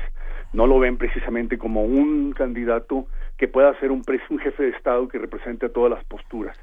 Eh, y eso, eso me parece que van a- va a atrapar al Partido Demócrata en un, en un debate interno muy fuerte y a la larga yo creo que lo que va a acabar sucediendo es que Hillary sea electa para que eh, sea una verdadera oposición frente a un partido republicano que viene con todo.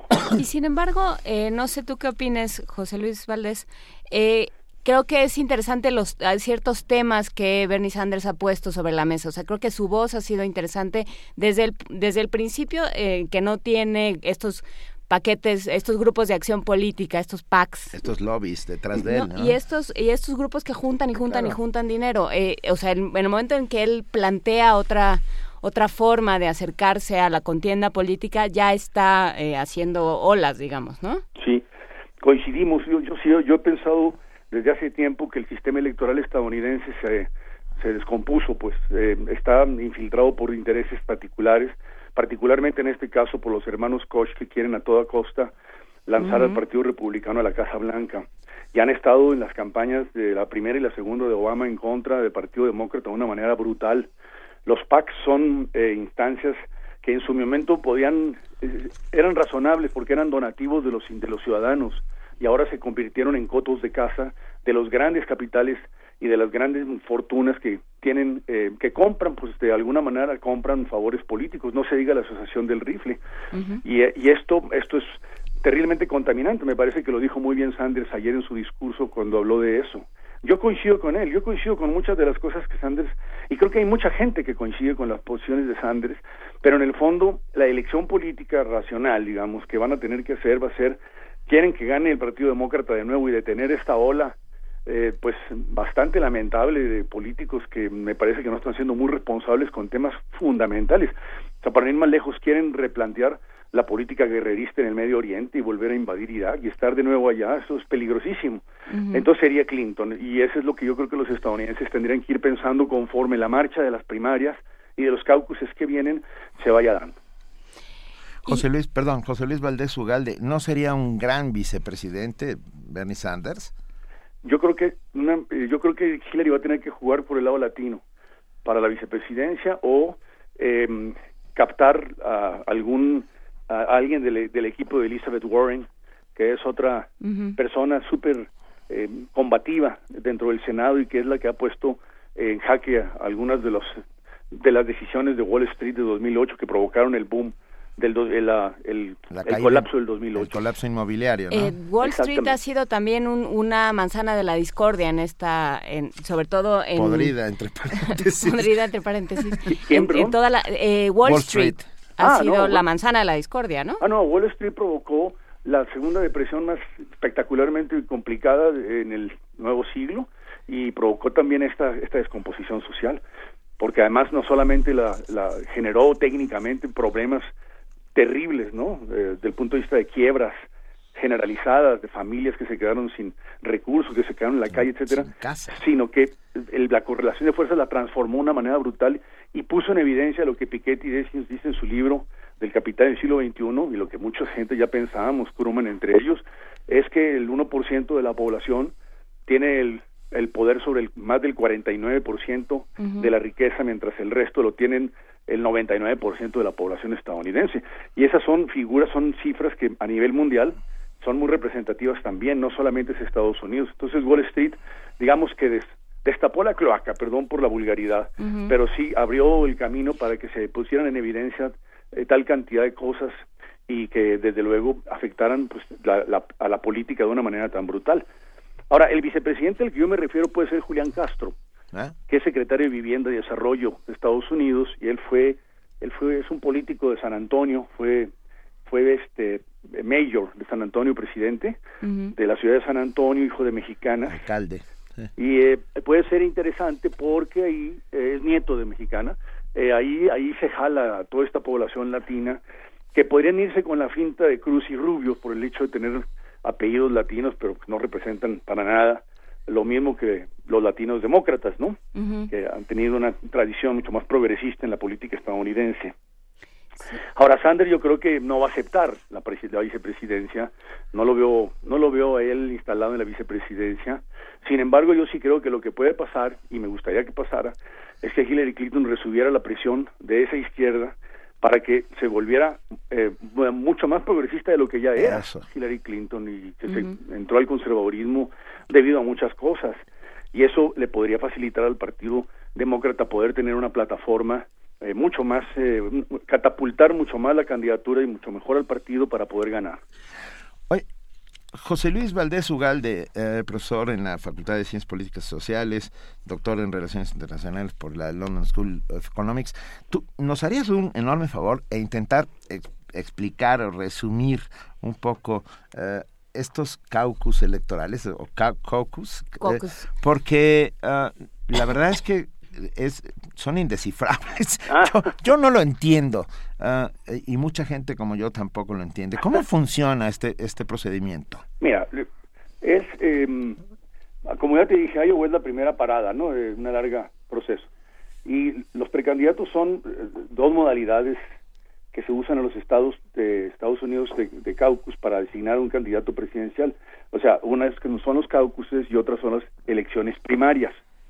No, el caucus son, como ya lo decían ustedes ahorita en la introducción, son asambleas de ciudadanos afiliados a un partido, ¿no?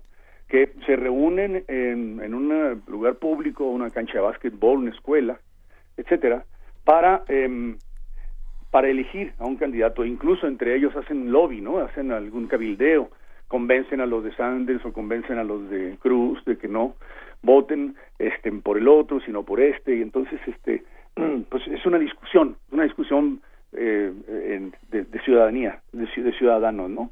Y al final de la reunión se, se vota y se gana el candidato que tenga más votos, ¿no? Entonces, eh, hay que aclarar que esta modalidad eh, de caucus se aplica en algunos estados, aparte de Iowa también, que son Alaska, Colorado y Hawái, Kansas, Maine, Washington, Wyoming, Dakota del Norte, Nevada y Minnesota. Ahí vamos a tener caucuses durante todo esto, este, este periodo de caucuses que vienen en marzo, eh, en el supermartes también, etcétera. Y luego las primarias, pues, ustedes saben, las primarias son, eh, los, la mayoría de los estados celebran primarias con voto secreto, ¿no? El otro es un voto de mano alzada, ¿sí? Como en cualquier otra elección eh, el, de gobernador o de senador o de diputado. Pero existen dos maneras de contabilizar los votos. Una es la proporcional, en la que cada candidato, aunque pierda, recibe un número de delegados proporcional a los votos que ha recibido, como va a pasar en el caucus de Iowa. Y el otro que se llama el gana todo, que es el que el que se gana, el que gana, perdón, se lleva se lleva todos los, los votos electorales y por tanto a todos los delegados, y ese es el caso de California y Texas, que son los dos estados más grandes, de, con una votación y una representación de delegados mucho mayor. Eh, entonces ahí el que gana se lleva todo a diferencia de otros estados donde se distribuye proporcionalmente. ¿no? Ese es más o menos cómo funcionan. Los delegados, eh, tanto en los caucus como en las primarias, eh, representan a los militantes en las convenciones nacionales de cada partido que se celebrarán respectivamente en creo que en julio los republicanos y en eh, y en eh, los demócratas en, en, también en julio, en, Cleveland. La primera va a ser, la de los republicanos va a ser en Cleveland, la segunda, perdón, en Filadelfia. Entonces, em, sin embargo, hay diferencias. En el caso del Partido Republicano, el candidato presidencial será, eh, hay representaciones distintas. Quien obtenga 1.237 votos, perdón, delegados de los 2.472 delegados. Sin embargo, en el Partido Demócrata son más, en el Partido Demócrata se requieren 2.382 delegados de los 4.764 delegados para obtener la candidatura. ¿sí? Esto es más o menos a grandes rasgos lo que, lo que es la primaria y lo que es el caucus y las diferencias entre uno y otro. ¿no? Em, lo que sí se prevé es que conforme algunos aspirantes obtengan triunfos en los caucus y primarias, los perdedores, como ya lo dije al principio, empiecen a renunciar, se depuran las candidaturas. Eh, algunas gentes piensan que el Partido Republicano de 13 candidatos o precandidatos se va a quedar con tres o cuatro, ¿no? Esos tres o cuatro yo creo que ya se vieron en New Hampshire, los tres punteros, y probablemente Carson, el candidato afroestadounidense médico retirado, cirujano. Y así puede quedar pues todo, los demás se van a tener que ir a su casa y a seguir la campaña o a, a apoyar a cada uno de los que quedaran vivos. Eso es más o menos. En el caso del Partido Demócrata, pues no, porque nada más son dos, ya se retiró O'Malley, van a tener que quedarse Sanders y Clinton hasta el final para que la contienda sea pareja. Claro, eh, y esto va, va a seguir implicando que, que se pongan cosas en discusión, ¿no? Y que quien llegue finalmente a la presidencia, porque esto parece que ha sido interminable, si un día finalmente llega la elección y llegan a la presidencia, pues van a tener una serie de, de puntos en la agenda que, que esperamos que a la opinión pública no se le olviden, ¿no? Estoy de acuerdo contigo y además creo que Sanders está poniendo puntos sobre el muy interesantes, como ya lo dijimos hace un momento, y eso va a obligar dado que solamente un candidato a Hillary a responder, bueno, a los dos a responderse eh, de manera, yo diría más razonable, ¿no? Eh, creo que se requiere un diálogo que, mm, que evite las polarizaciones que en Estados Unidos han sido tan dañinas y que han provocado una tensión pues bastante fuerte en los últimos años desde la presidencia de Obama. Y yo creo que sí, los puntos sobre las IS que Sanders está poniendo, pero también con los republicanos se están poniendo en toda esta idea de desmantelar todos los logros importantes de, del del gobierno de Obama estarán, estarán seguramente presentes. Y en términos de México, digamos a nosotros, ¿cuál sería el escenario deseable para nosotros? Mira, el deseable en este momento, a pesar de que hace mucho tiempo se pensaba que los republicanos favorecían más la política hacia América Latina, está siendo demostrado que eso no es así. Tan es así que ya vimos que la reapertura de relaciones con Cuba impulsa una política hacia las Américas eh, y la lleva a cabo uno, un demócrata, Obama, eh, los republicanos, al contrario, están en contra de la reapertura de relaciones, están en contra de la migración, de aceptar que la migración es inevitable, pero también solucionable, ¿no? Tanto como un dato económico, así como también como un, un factor humano, el derecho a la ciudadanía universal. Y ahí los republicanos están absolutamente en contra. Entonces, yo te podría decir que lo que más le convendría a México en este momento, dada la crisis en la relación bilateral, las posiciones de Trump al respecto, sería una presidencia de Clinton. Una presidencia de Clinton, pues sí, ha, sido quien ha sido más clara y quien ha quien ha llevado la de alguna manera quien piensa continuar las políticas de Obama o eso es lo que nos exacto y ese fue un movimiento estratégico que ella hizo porque Obama advirtió en su debate sobre las armas últimamente que aquel que no asumiera su posición al respecto no iba a tener su apoyo. Entonces Hillary se apresuró a apoyarlo. Le es más fácil a ella apoyarlo que a Sanders porque fue colaborador de él y a, colaboradora de él y además porque a pesar de ciertas diferencias siguen manteniendo alguna empatía que, que, se, que se conserva y, y no le quedaba de otra.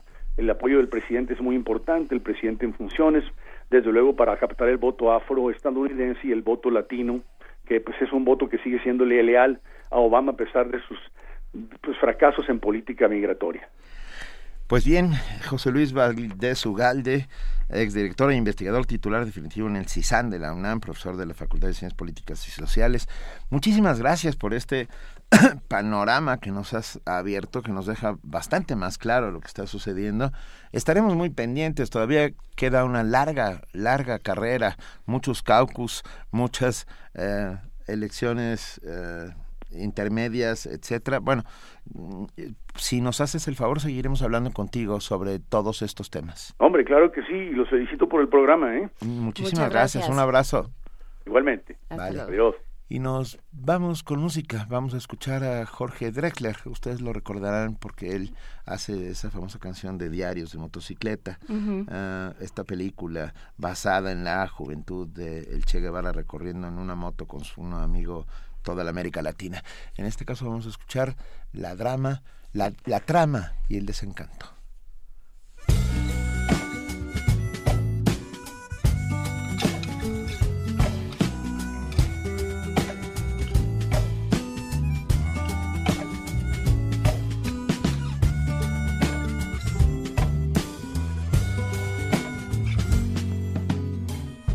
Camino por Madrid en tu compañía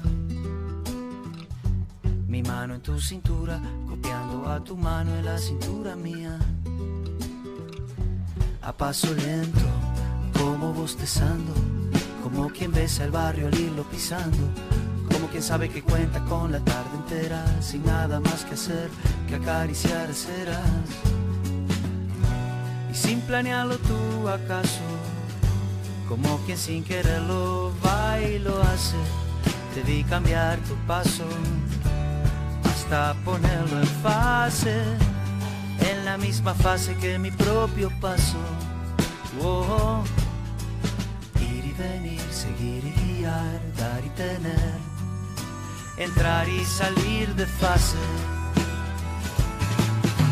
Amar la trama más que el desenlace. Amar la trama más que el desenlace.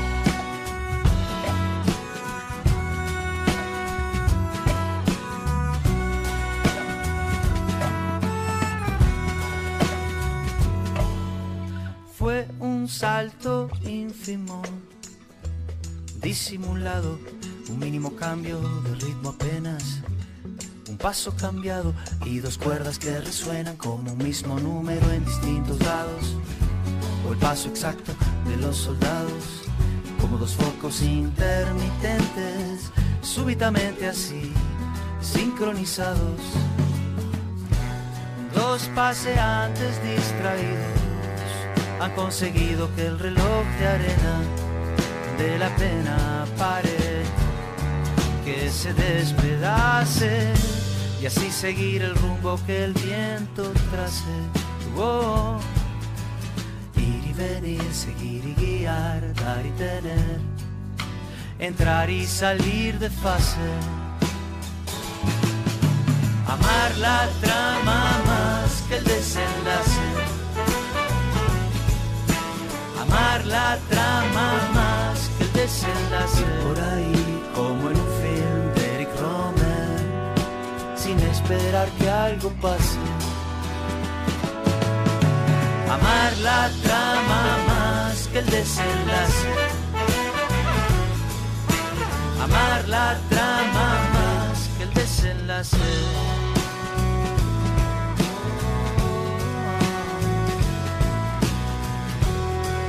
Te vi cambiar tu paso hasta ponerlo en fase, en la misma fase que mi propio paso. Oh.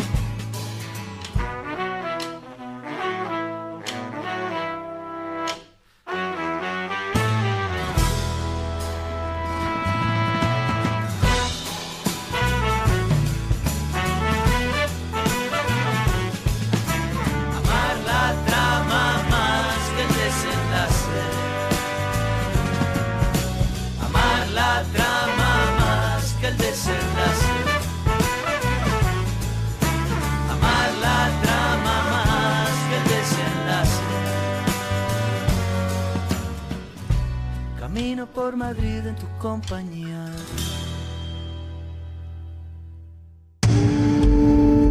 Primer movimiento. Para afinar el día.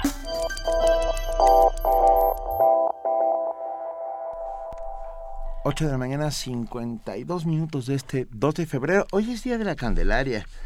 Hoy es día de la Candelaria. ¿Ya En tienen sus tamales? Porque hoy, hoy se pagan las deudas adquiridas por medio del muñequito de la rosca. Mm, yo creo que a nosotros no nos va a tocar nada. Pues, ¿Tú sacaste el muñequito? no. Entonces, o, ¿quién sacó muñequito? No, bueno, o sea, si de mí depende no nos va a tocar nada, pero yo no sé. Nosotros hicimos una rosca, si mal no recuerdo. Pues sí. hay un... Ahora del otro lado de la cabina Sí. parece ser... Ah, ya, ya los trajo los tamales.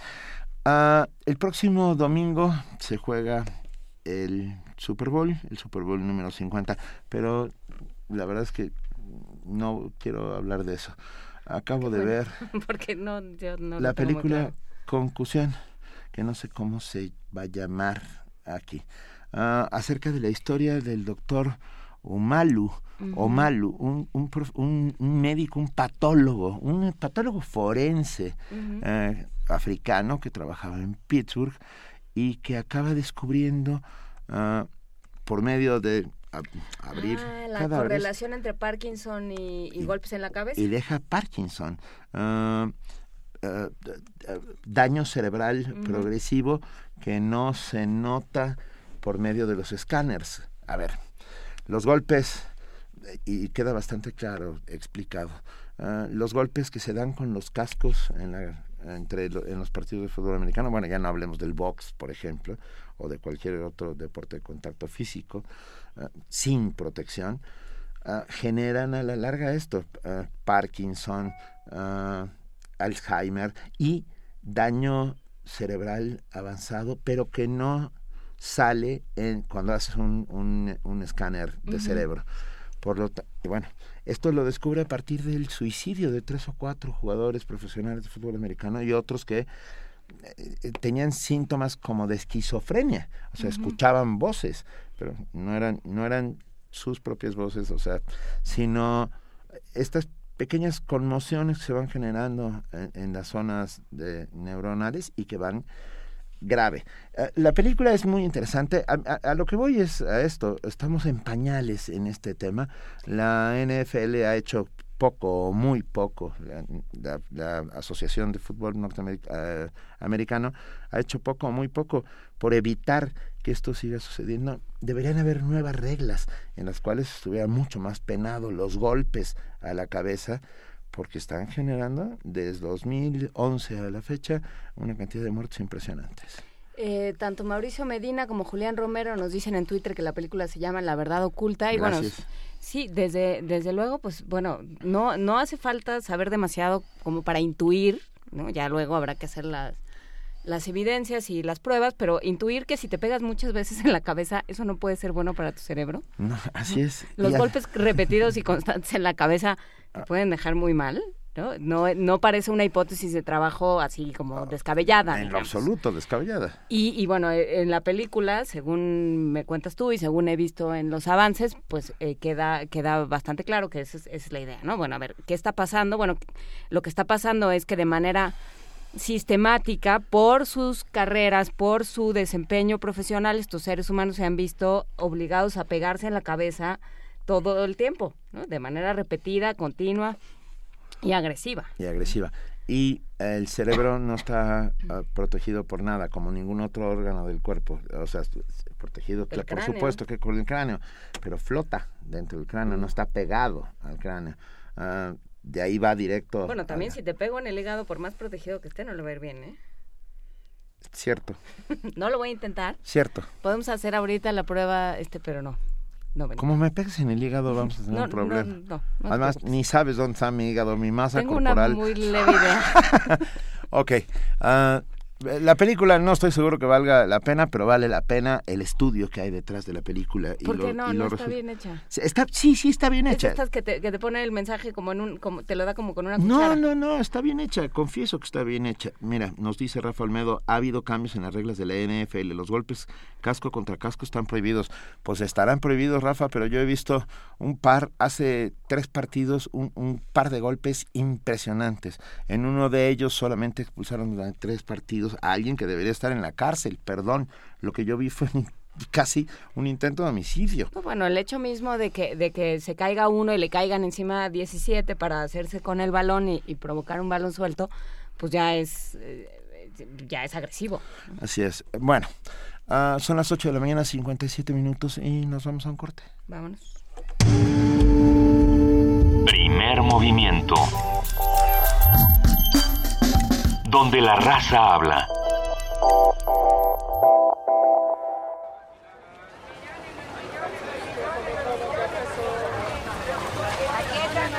Los lunes de febrero. Soy un pinche chamaco. Lo sé porque todos lo saben. ¡Deja allí, pinche chamaco! Radio UNAM te invita a encontrarte con Los Niños Perdidos, obra teatral basada en el cuento de Francisco Hinojosa, Ah, los pinches chamacos, que hace reflexión sobre la violencia infantil como consecuencia de la descomposición social. Dirige y actúa Esteban Castellanos. Los Niños Perdidos. Los lunes de febrero a las 20 horas en la sala Julián Carrillo, Adolfo Prieto 133, Colonia del Valle, cerca del Metrobús Amores. La entrada es libre. en la panza. Radio UNAM. Radio UNAM. Radio UNAM. Radio UNAM. Radio UNAM. Radio UNAM. Radio UNAM. Hoy, gracias a finanzas públicas sanas, en Chiapas dicen adiós a la tenencia vehicular son medidas responsables para apoyar a las familias en un momento donde resulta crucial incentivar la economía de la gente. El gobierno de Chiapas asumirá el reto de hacer más con menos, para que las familias y su economía obtengan un mayor beneficio. En el Partido Verde promovemos la eliminación de la tenencia vehicular en todo el país para apoyar la economía de las familias. La música es mi vida por completo, es mi sueño y ahora pues es mi realidad. Que al fin y al cabo es algo que haces para crear, no para destruir, para hacer algo mejor de, de este mundo. Me parece que es algo que cura a las personas, que impacta la vida de los demás, es más de lo que yo pensaba. La música para mí es la manera más fiel de acercarse al alma. Sí, es euforia, es emoción, es como sentir que estás viva. Es libertad. Yo creo que es lo más cercano a volar. Miocardio, la génesis del sonido. Un viaje que te llevará al corazón de la música. Martes y jueves a las 15 horas por el 96.1 de FM, Radio UNAM.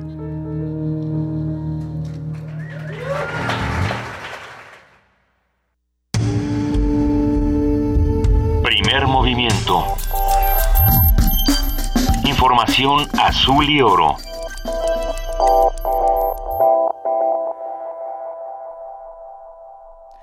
9 de la mañana en punto y ya está con nosotros Elizabeth Rojas para el corte informativo. Hola de nuevo, Elizabeth. Hola, Juan Inés. Buenos días de nuevo. Buenos días.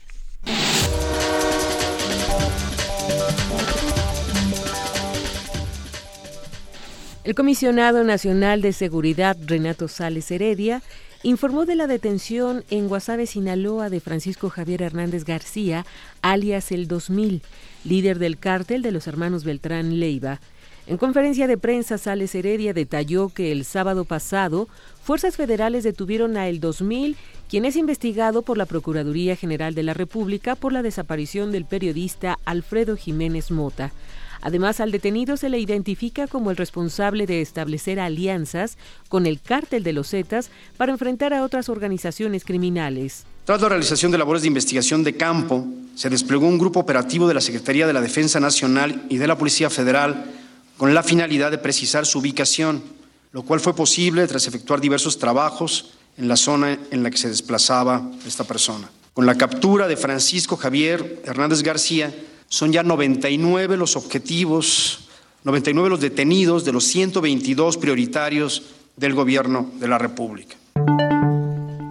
El fiscal del estado de Guerrero, Javier Olea, dio a conocer que solicitará la presencia de las fuerzas federales de seguridad en Tierra Caliente y Acapulco debido a la violencia registrada.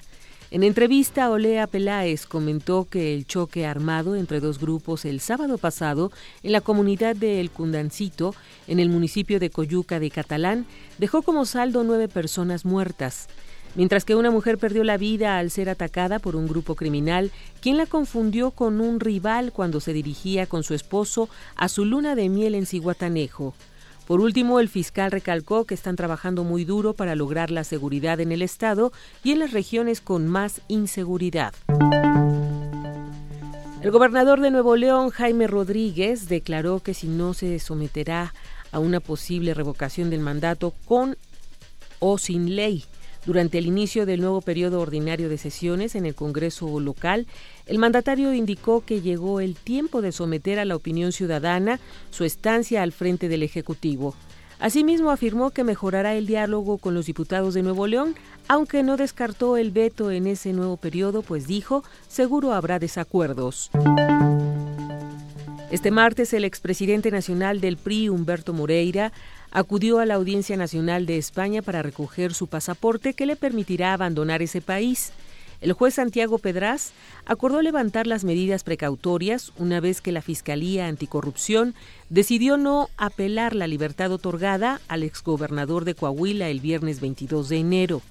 Cabe señalar que Moreira continuará sujeto a juicio y podrá ser requerido en caso de que así lo determine el juez. En información internacional, la OMS lanza una campaña para erradicar el uso del tabaco en el cine. La Organización Mundial de la Salud instó este lunes a los gobiernos a clasificar las películas y programas de televisión que tengan escenas con personas fumando.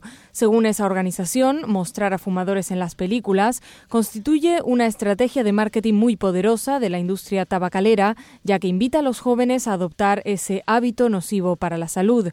El doctor Armando Peruga, director de la Iniciativa Libre de Tabaco de la OMS, explicó que cuando los actores fuman, esa práctica puede interpretarse como un símbolo glamoroso o de estatus. La OMS está preocupada porque la industria del tabaco utiliza los productos de cine y entretenimiento como una última frontera para promover sus productos. Peruga señaló que es muy importante que los gobiernos tomen medidas para reducir la exposición de los jóvenes a ese tipo de imágenes. Asimismo, exhortó a los cineastas a certificar que no recibieron ningún pago por mostrar productos de tabaco en sus películas. Giselle Ducaten-Seiler, Naciones Unidas, Nueva York. En Guatemala ayer dio inicio el juicio a dos exmilitares implicados en un caso de esclavitud sexual y doméstica contra mujeres de la etnia maya quechí. Se trata del teniente coronel ya retirado, Stilmer Reyes Girón, de 59 años, acusado por delitos de lesa humanidad en sus formas de violencia sexual, esclavitud doméstica y asesinatos. Además de Heriberto Valdés Asig, comisionado militar civil al servicio del ejército de 74 años, inculpado por desaparición forzada y violencia sexual. De acuerdo con el expediente del caso, las mujeres cuyos padres, hermanos o maridos fueron previamente secuestrados y desaparecieron a manos de militares, fueron obligadas entre 1982 y 1983 a cocinar y lavar la ropa a los soldados y abusadas sexualmente. El ministro para el Petróleo y Minería de Venezuela, Eulogio del Pino, inició este lunes una gira por las naciones miembros y no miembros de la Organización de Países Exportadores de Petróleo para promover acciones conjuntas que logren la estabilidad del mercado y el repunte en los precios del crudo. Del Pino señaló que para productores y consumidores el actual precio del barril petrolero está muy por debajo del precio del equilibrio económico. Este martes los ministros de salud de la Comunidad de Estados Latinoamericanos y Caribeños se reunirán en Montevideo, Uruguay, para analizar la situación y tomar medidas respecto al aumento de casos de Zika y el dengue en la región. Dicho encuentro fue propuesto por Dilma Rousseff, presidenta de Brasil, el país más afectado por la epidemia, donde se han registrado más de un millón de casos.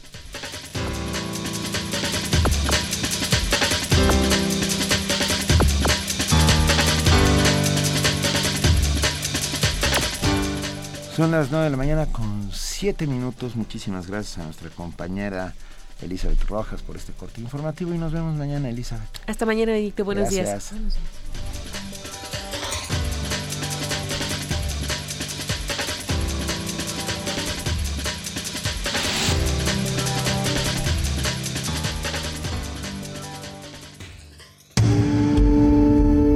Primer movimiento. Donde todos rugen, el puma ronronea.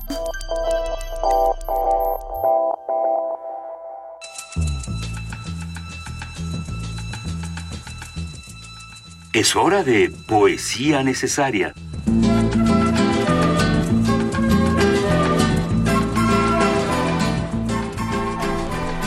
Poesía necesaria, Benito, ¿ya estás listo? Estoy listo, pero antes de pasar a la poesía, un par de cosas muy rápidas. Eh, nos escribe que leí ya y dice acá un artículo sobre concusiones escrito por su servidora, Taclear al cerebro, en Cienciorama de la UNAM. A ver si lo subimos a nuestras redes sociales este artículo.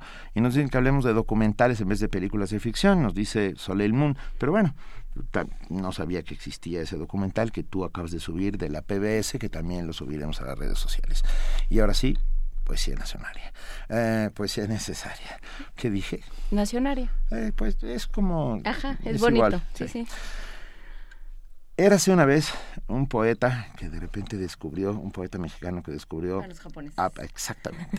a principios de siglo, de siglo pasado, por supuesto, ah, José Juan Tablada descubre la poesía japonesa, descubre el haiku, este, esta belleza alquímica que es eh, Instantánea. instantánea, espectacular y, escribe un bellísimo, bueno, escribe varios, pero uno de ellos en 1919. El de los peces, lee el de los peces. Pues sabes qué pasa, iba a hacer al azar, como esta vez no voy a leer un poema, sino, ¿te gusta 10? Okay. Ocho, los que pues podamos programa, en, los, tres, en, los, tres, minutos. Anda pues. De José Juan Tablada, unos, un ramillete de haikus para todos ustedes. La luna. Es mar la noche negra, la nube es una concha, la luna es una perla. El abejorro. El abejorro terco rondando en el foco zumba como abanico eléctrico. Son buenísimos. Los ruiseñores. Plata y perlas de luna hechas canciones. Oíd en la caja de música del kiosco de los ruiseñores. Otro. Hojas secas. El jardín está lleno de hojas secas. Nunca vi tantas hojas en sus árboles, verdes, en primavera. Pues estoy buscando el de los peces para complacer a mi compañera. ¿Tú te lo sabes? Venga. Al golpe del oro solar estalla en astillas el vidrio del mar. Qué bonito. Otro. Ah, porque es que están divididos por aves, peces, plantas, crepúsculo, la noche, ah, la pajarera, distintos cantos a la vez. La pajarera musical es una torre de Babel. Los opilotes. Llovió toda la noche y no acaban de peinar sus plumas al sol, los opilotes. Y ya el último, que no creo que hayan sido diez, pero no importa. El bambú. Cohete de larga vara. El bambú apenas sube, se doblega en lluvia de menudas esmeraldas. José Juan Tablada. Primer movimiento.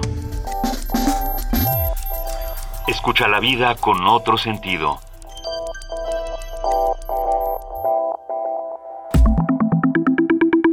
La mesa del día.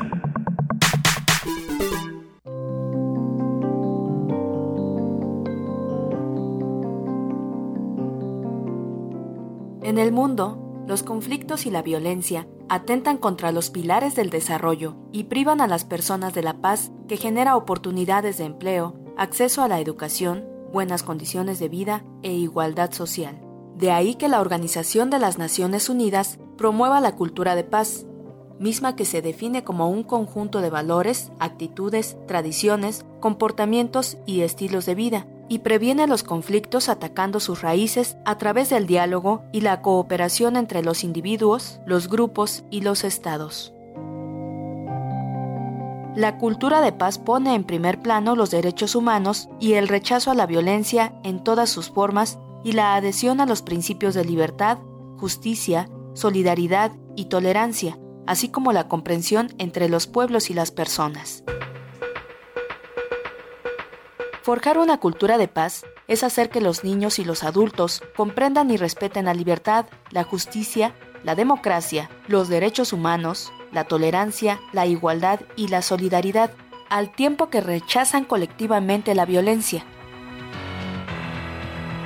La cultura de paz implica disponer de los medios y la voluntad de participar en el desarrollo de la sociedad. La Declaración y el Programa de Acción sobre una Cultura de Paz de la ONU identifican ámbitos de acción a nivel local, nacional e internacional, como la promoción de la educación, la reducción de la desigualdad y de las guerras, así como promover la participación democrática, la comprensión, la tolerancia, la solidaridad y apoyar la comunicación participativa, la libre circulación de la información y del conocimiento.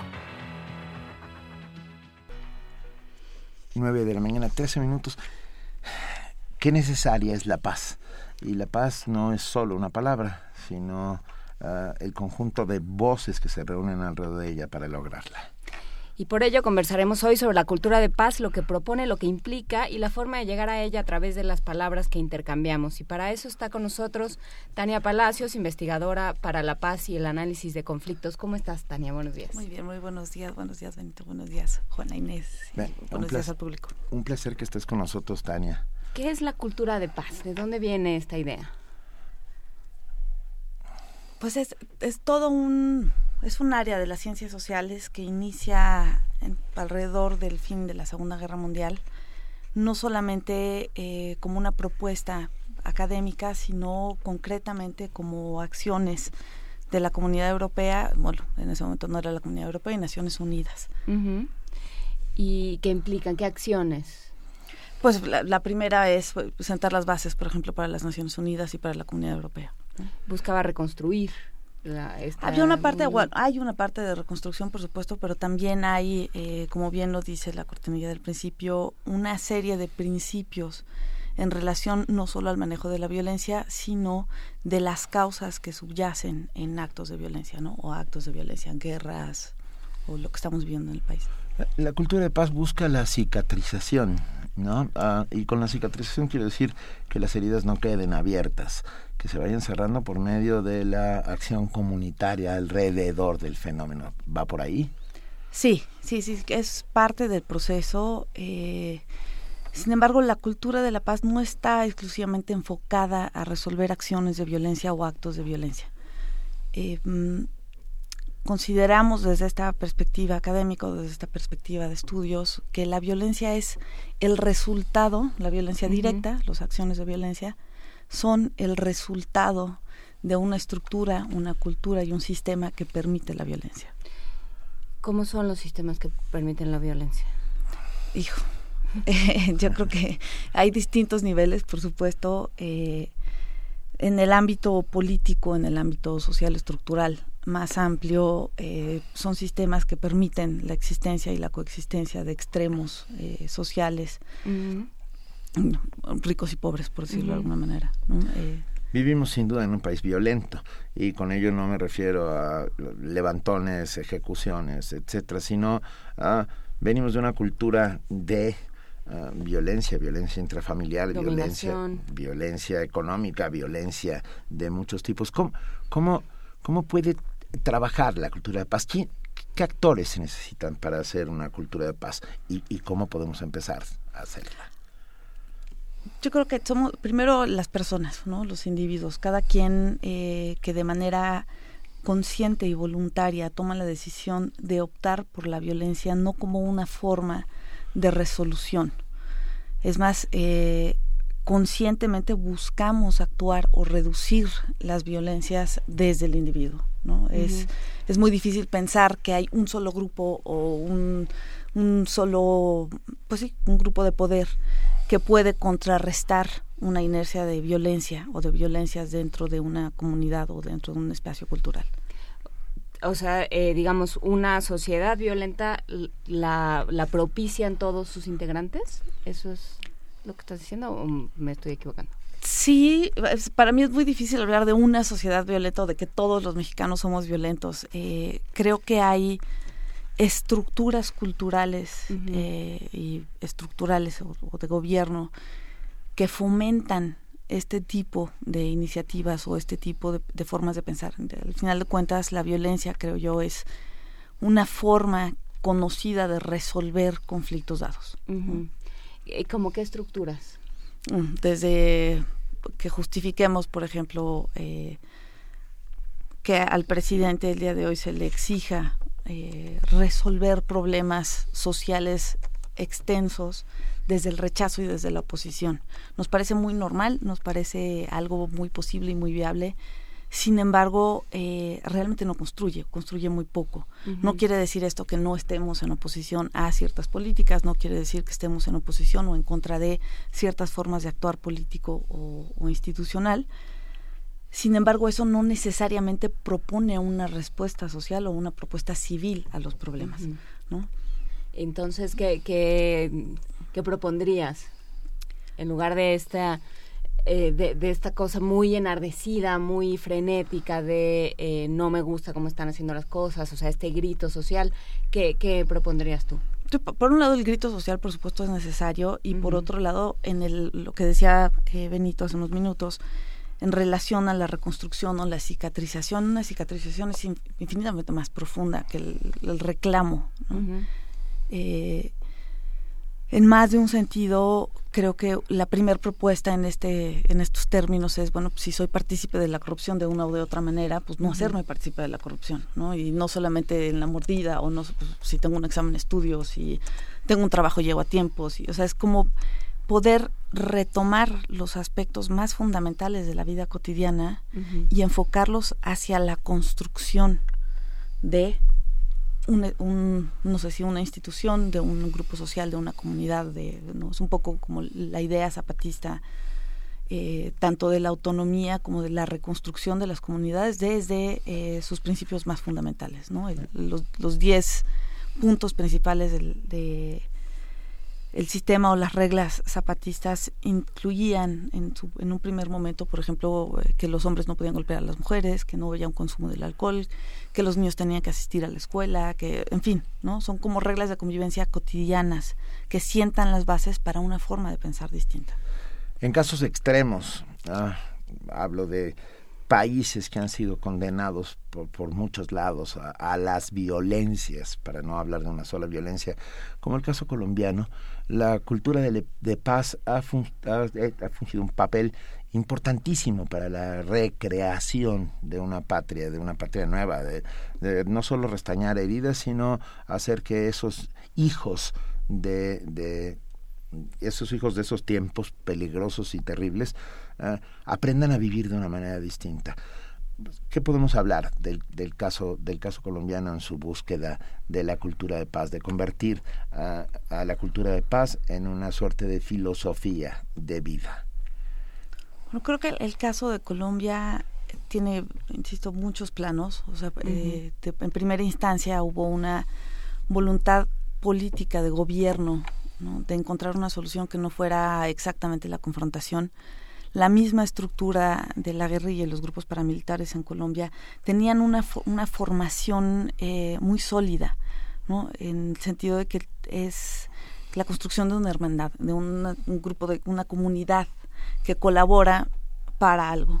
Y creo que esas dos partes son fundamentales. El hecho de que eh, la guerrilla desde su formación, desde su estructura interna, diera una capacitación, una educación distinta a los guerrilleros. Con esto no quiero decir que no los haya entrenado para eh, actuar de manera eh, violenta o resolver la confrontación por la vía armada, sino la propia estructura de solidaridad, las habilidades y las capacidades que se construían al interior de la guerrilla en aquel entonces, ¿no? Era eh, también en favor de la renovación de una estructura social cuando se llega a las pláticas eh, y a los diálogos, una de las primeras intenciones que tiene el gobierno es formar un departamento de paz. Allí, el, día de hoy, el Departamento de Cultura y Educación de Colombia tienen un área de paz, ¿no? dedicada específicamente a la investigación y a la formación de docentes y maestros que tienen ya estas habilidades y estas capacidades eh,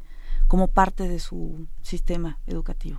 ¿Y cómo, cómo operan? Porque creo que estamos hablando como de diferentes cosas, ¿no? Por un lado, esta cosa más de sustrato, como de, la, de asumir la responsabilidad, la responsabilidad individual, ¿no? O sea, la violencia no es algo que suceda afuera, ¿no? La, la, la sociedad que dirime sus controversias de manera violenta no, no sucede fuera de mí. También de alguna manera yo soy parte de ella. Entonces, bueno, hablas un poco de esta responsabilidad individual, también con el, con el discurso y el ejemplo de los zapatistas, que creo que es, es muy importante retomarlo, pero también esta idea de, em, de un discurso que viene desde, desde el gobierno.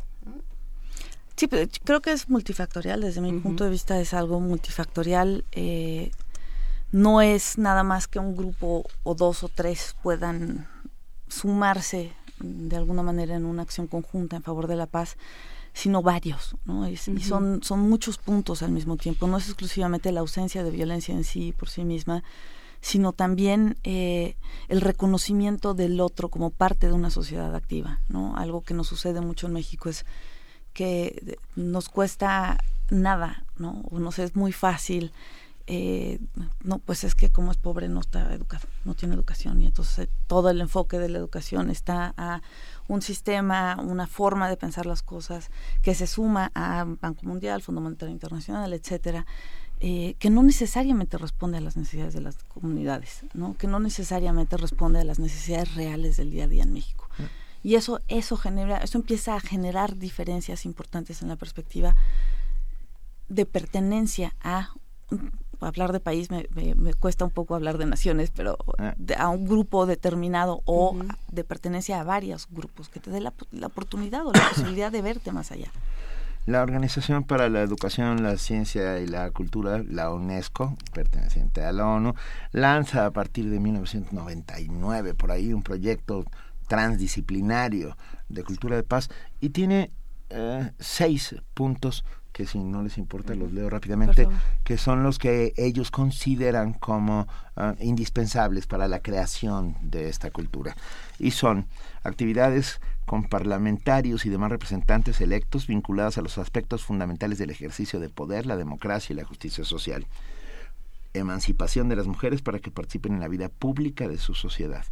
Formación e inserción social de los soldados desmovilizados en casos de conflicto bélico Uh, implantación y fortalecimiento de medios de comunicación que contribuyan a promover una cultura de paz, programas de educación cívica, formación para la gestión de conflictos y ejercicio de la autoridad y promoción de los ideales democráticos.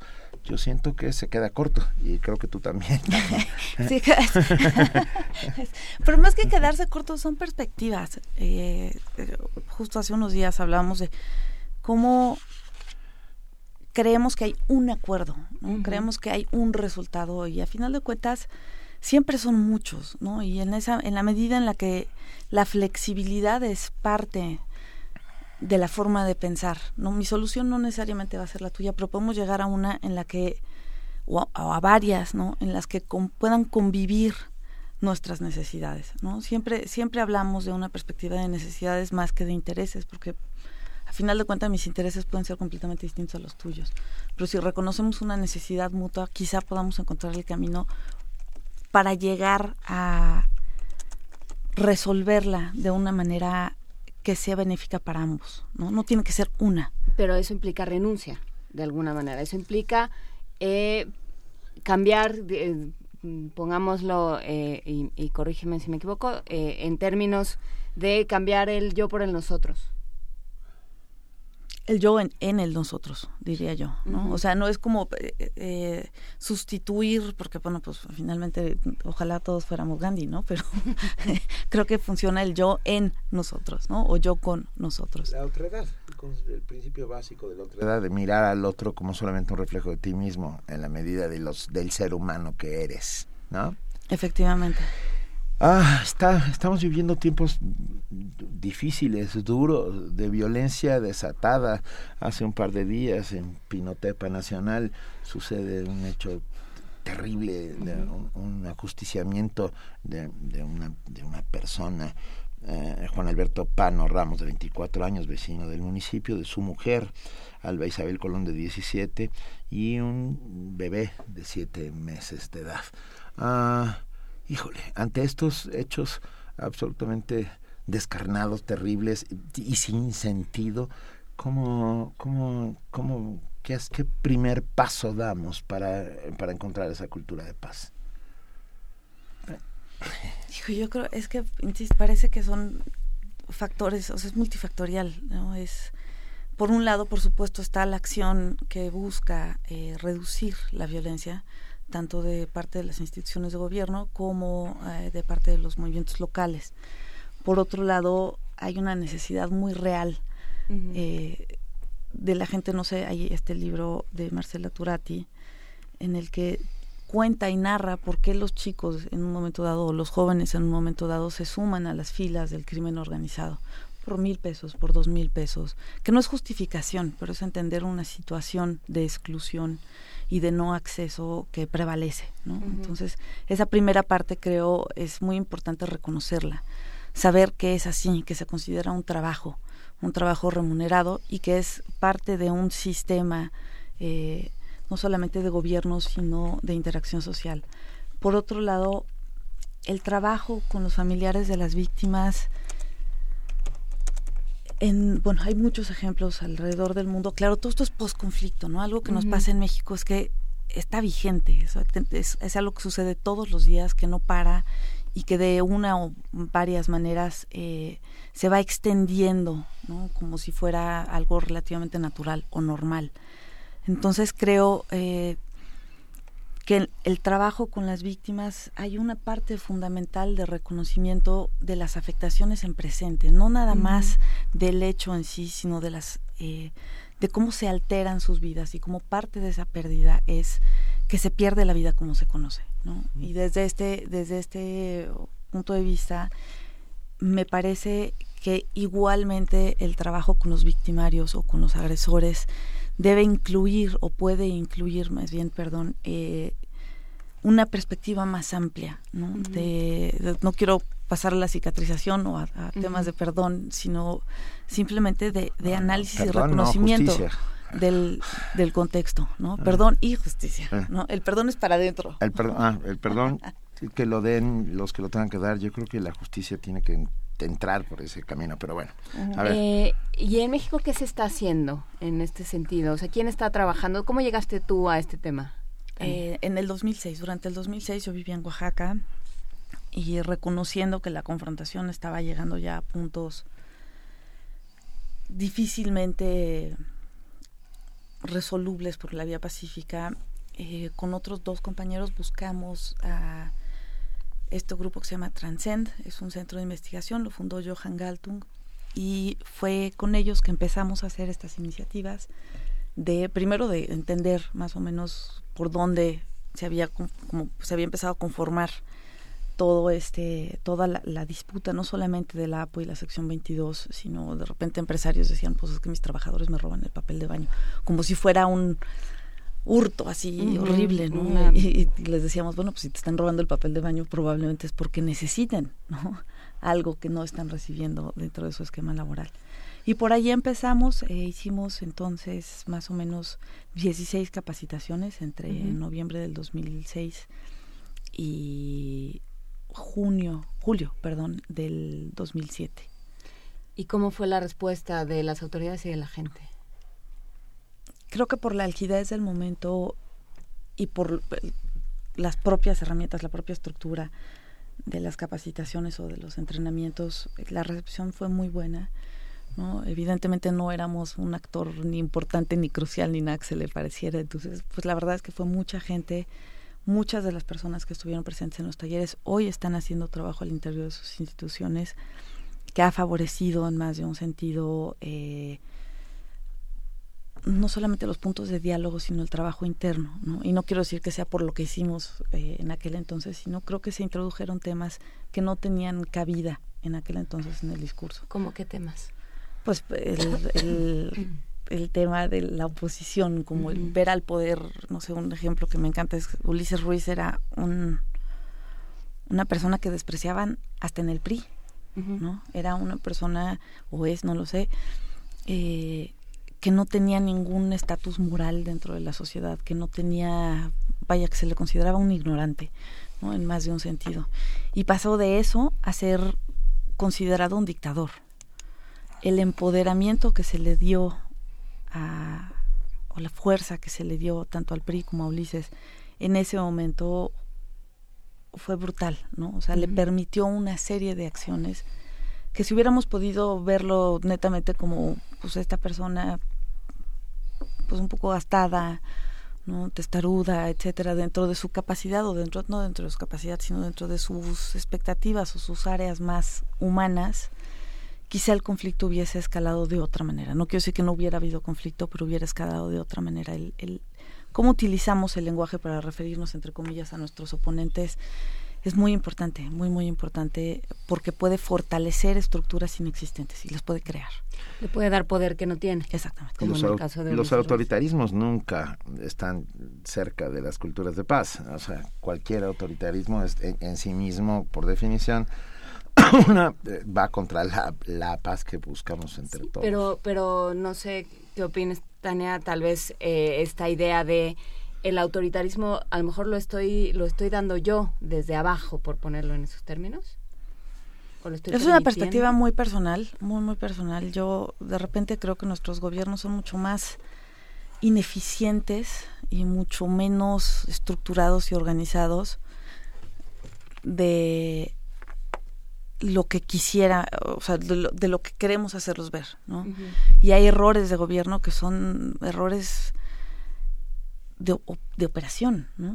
de, de, formación, de capacitación de la gente del interior del gobierno. Y, y, de repente decimos, es que son todos los adjetivos posibles y los más mejores y los más peores, que desde mi punto de vista, y es algo 100% personal, eh, no se ajustan necesariamente a las exigencias que sí podríamos tener como ciudadanos en relación a ello. O sea, prefiero pensar que un MP que no hace su trabajo como es debido, eh, no necesariamente lo hace, te pueden decir groserías. Sí. Ah, por cabrón, ¿no? O, o por, porque no me quiere atender, sino porque realmente sus propias condiciones de vida son brutales. La propia, digo, hay dos, hay dos estudios de, uno es de la OEA y el otro es del PNUD, eh, en donde se analizan las condiciones laborales tanto del MP como de las policías de primer contacto y son de abierta violencia, son de franca desestructuración, desestabilización, las exigencias que tienen eh, día a día eh, respecto a sus vidas personales y sus vidas laborales son brutales y yo preferiría, yo personalmente preferiría en una marcha eh, o en un pliego petitorio exigir que sus mejores sus condiciones laborales sean mejores, que, que se les dé una mejor capacitación, porque entonces sí podría yo decir, este no lo hace por una opción, ¿no? porque él decide no hacerlo o ella decide no hacerlo. Y en un momento dado, al, al, al designar, ¿no? ya este es un cabrón o es un flojo o es alguien que no hace su trabajo, me estoy lo estoy librando de la responsabilidad. Estoy librando al gobierno de la responsabilidad de que haga sus funciones, de que ponga a esta gente a trabajar en muchas mejores condiciones, porque la impunidad empieza ahí.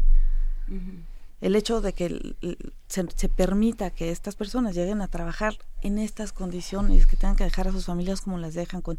Yo ya no hablo ni siquiera de condiciones laboral, eh, salariales, sino propiamente del entorno laboral, que se les exija una cuota económica, que, en fin, habla de un estado de corrupción y de impunidad.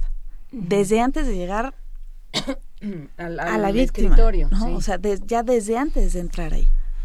Y eso es, eso es violencia. Eh, es violencia estructural. violencia estructural, que es la madre de todas las violencias. Uh, ¿A dónde vamos para averiguar más sobre cultura de paz y las posibles acciones que se pueden llevar entre todos como comunidad para, para dar los primeros pasos, Tania? En México uh, hay un centro de capacitación que lleva, o bueno, es una escuela que lleva a Ser a Paz, uh -huh. que es extraordinaria extraordinaria. Eh, tienes también el Centro Don Bosco en Cuernavaca, que tiene es un conjunto de organizaciones. Pet, Pietro Ameglio eh, facilita algunos talleres en, en, el Centro Don Bosco en Cuernavaca. Eh, aquí en México, en el Distrito Federal, está Mauricio Mechulam en uh -huh. La Ibero, que tiene es una perspectiva similar, pero también tiene mucha información en Flaxo, eh, Marcela, y no puedo acordar su apellido, perdón, eh, son dos investigadores que están trabajando estructuras de violencia para poder analizar eh, condiciones de conflictividad. Porque, porque, suena de alguna manera contraintuitivo, digamos, lo que a lo que estamos acostumbrados es a, a este juicio lapidario, a este enojo, a esta a, este fervor en contra del que sentimos que nos oprime, ¿no? el que sentimos que ejerce el poder de manera eh, excesiva, eh, alevosa. Y lo que tú estás proponiendo es, vamos, eh, o, creo que es lo que estás proponiendo, vamos discutiéndolo y vamos desmenuzando ¿no? a, este, a, este malo, ¿no? a, este enemigo por ponerlo en esos términos, ¿no? Y vamos encontrando qué de, qué de mí está en él. O... Es, o sea, sí, sí, creo que el, una de las características fundamentales de las culturas de violencia eh, es precisamente deshumanizar al otro, ¿no? Crear imágenes de odio, eh, crear discursos que finalmente a lo que llevan es precisamente a la distinción del otro como un oponente, ¿no? Al que hay que uh -huh. derrotar, uh -huh. porque si él pierde yo gano y viceversa o ella, ¿no? Eh, en este sentido, la propuesta desde los estudios de paz es considerar al otro como un otro, ¿no? no darle más poder ni quitarle poder, o sea, no, no es cuestión de decirnos que todos son buenos y bonitos y entonces como todos somos buenos y bonitos, nos tenemos que llevar muy bien y listo. No, no, es el reconocimiento, sí, de, de la situación con la mayor cantidad de asertividad posible y con la mayor cantidad de datos posibles para reducir la opinión que siempre va eh, tamizada por el aspecto emocional, ¿no? que por supuesto en el aspecto emocional hay una parte fundamental, o sea, si el otro me hace daño, mi sentido de supervivencia me va a llevar siempre a reaccionar en mi defensa, no necesariamente en oposición al otro, pero en mi defensa, y el otro lo puede percibir de cualquier cantidad de maneras. Pero a pesar de que la agresión está dada y la agresión es un hecho, cómo reaccionemos a esa agresión siempre es una opción, siempre. Y esa es la parte que creo que es más difícil de poder eh, asumir. Aprender. Pues porque es que no es simple. No. o sea, hay ciertas reacciones que son muy fáciles porque son binarias, ¿no? Este, te, te, o, pienso que eres maravilloso o pienso que eres un asco y no hay nada en medio. Y aquí de lo que se trata es de trabajar con los matices. Y también entender que trabajar en oposición a siempre es trabajar en favor de. Es decir, en la medida en la que deshumanizo al otro, ¿no? Eh, no sé, tomando el mismo ejemplo del elemento, es que este es un cabrón. Eh, perdón, es que este es un, ¿no? O es un ineficiente, o es un... En ese mismo instante le permito ser un cabrón y un ineficiente lo autorizo, ya. Como de entrada mi expectativa es que sea un camino ineficiente, ya. Y estoy jugando con el sistema. Juego inmediatamente con el sistema. Hay que salirse del sistema. Eh, por lo menos de ese sí, indiscutiblemente sí. Bueno, yo creo que sí. Y hay ejemplos en México, porque mencionabas el caso zapatista y hablamos de él con em,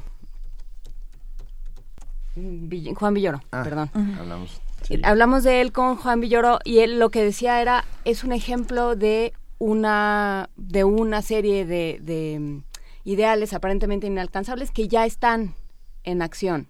Por supuesto, los principios de comunalidad, por ejemplo, en, en la Sierra Juárez son tres cuartas partes de lo mismo, ¿no? Es, es un ejercicio de considerarse en participación con, en relación con, en relación a, no en oposición a, ¿no? Y esto no quiere decir de ninguna manera que los pueblos y comunidades no resistan ni se opongan a las, eh, no solamente a las injusticias, ¿no? Las aberraciones, pero eh, considerando que la mejor opción de supervivencia no es la confrontación necesariamente, sino muchas veces la construcción y la solidez interna, eh, sus acciones son muy distintas.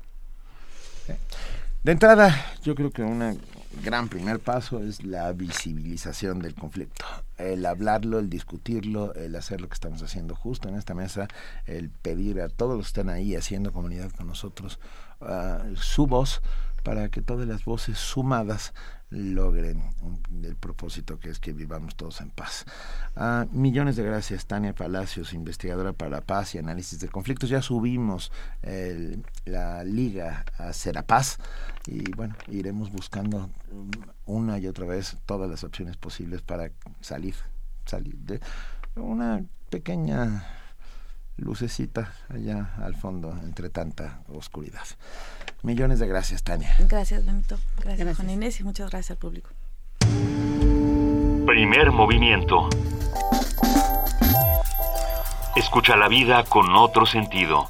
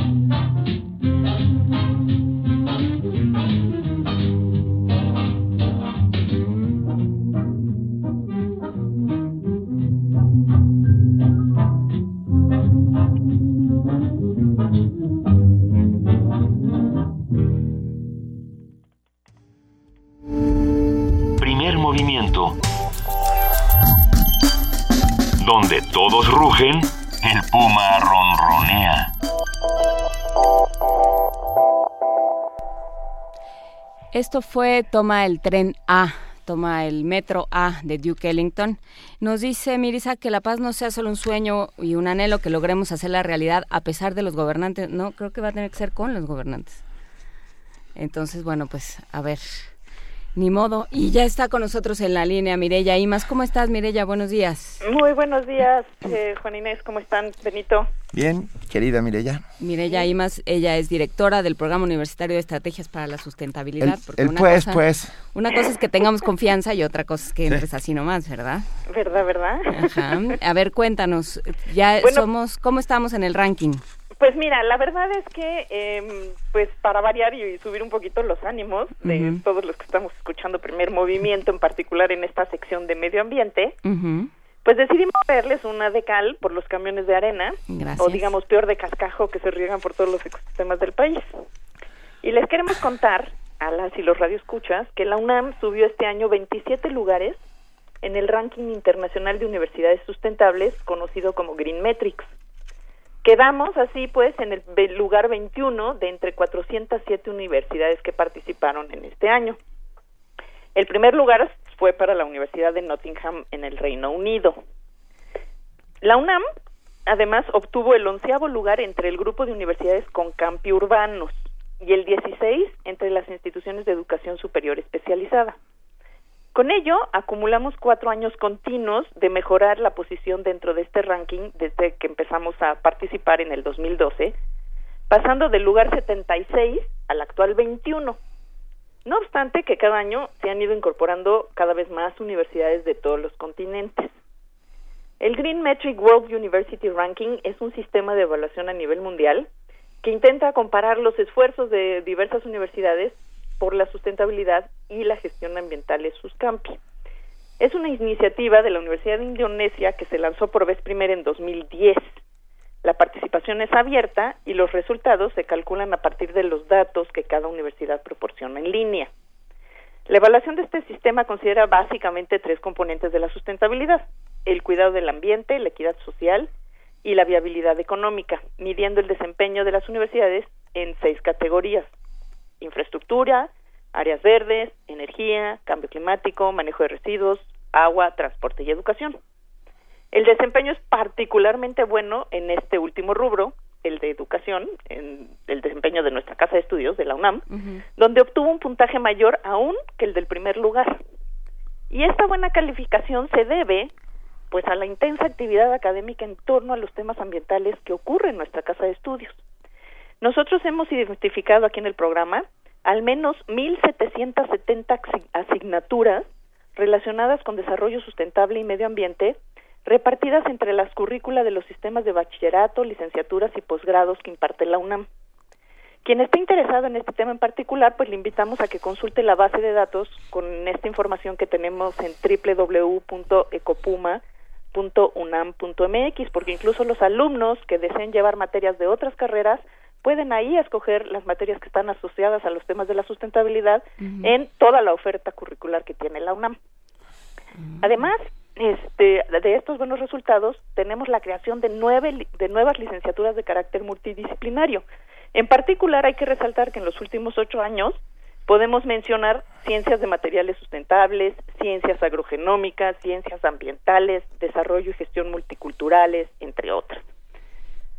Además, también la UNAM ha hecho un esfuerzo importante de cambiar y hacer cambios en su, en su infraestructura y en la forma en la que administra los recursos.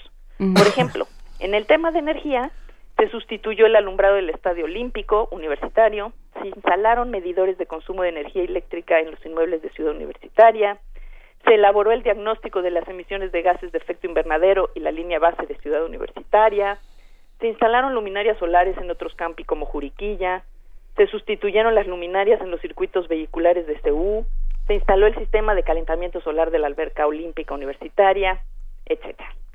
También hemos avanzado en la medición en tiempo real de los consumos de agua, tanto en CU como en varias de nuestras sedes, y se han sustituido los muebles sanitarios por muebles de bajo consumo hasta casi el 90% ya de los inmuebles instalados. También en CEU se instaló un sistema automatizado de desinfección de agua potable y un sistema de cosecha de agua y de lluvia llamado jugo de nube, del que ya hemos hablado también, por supuesto, en primer movimiento. También avanzamos rápidamente en la instalación de un nuevo sistema de gestión de residuos sólidos urbanos, es decir, para recoger la basura común. Eh, entre otros objetivos, esto nos va a permitir reducir en dos terceras partes los residuos que estábamos enviando a los rellenos sanitarios de la zona metropolitana del Valle de México. Esto solo por mencionar algunas de las muy diversas cosas que estamos haciendo en nuestra máxima casa de estudios y que bueno, pues estamos obligados cada vez más a ser un ejemplo, yo creo, de sustentabilidad. Desde luego, y a los 230 mil alumnos, 233 mil creo que hoy que llegan, hoy. que llegan, ¿qué les dices? Pues les decimos que eh, también ellos son parte de este esfuerzo. Este, a los nuevos, pues que se informen y bueno, y a los viejos también, porque luego este tampoco se enteran de mucho los muchachos. Este, y que sean parte activa, o sea, sus ideas, la mera verdad, muchas de las ideas que estamos haciendo las traen los chavos.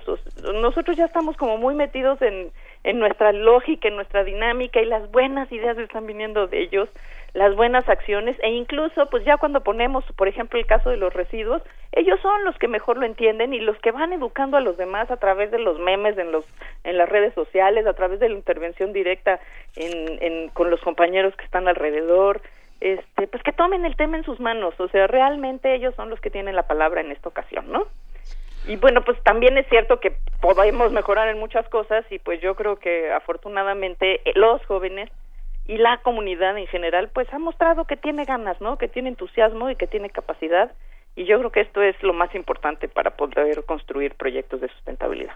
Pues muy bien. Pues Ojalá tuviéramos una ciudad como la ciudad universitaria. Pues sí. O sea, quiero decir que, que esa ciudad cunda el ejemplo y que logremos mucho más todos juntos.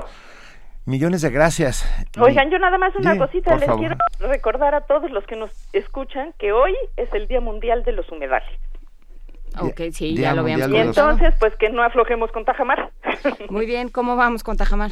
Pues ahí vamos, este, todavía no está muy claro qué es lo que va a pasar. Yo creo que la presión eh, local, la presión nacional y la presión internacional se están haciendo sentir y yo espero que haya que haya pues una decisión sabia y correcta este porque además no sé por qué solo piensan que tenemos animales en categorías de riesgo. Nuestras normas también tienen en categoría de riesgo los manglares y las palmas de por sí nosotros somos animales en categoría de riesgo.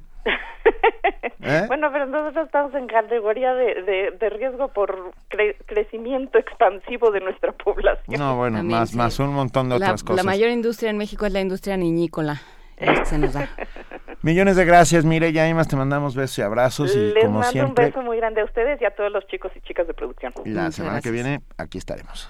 Igual, bye. Gracias. Primer movimiento. Donde la raza habla.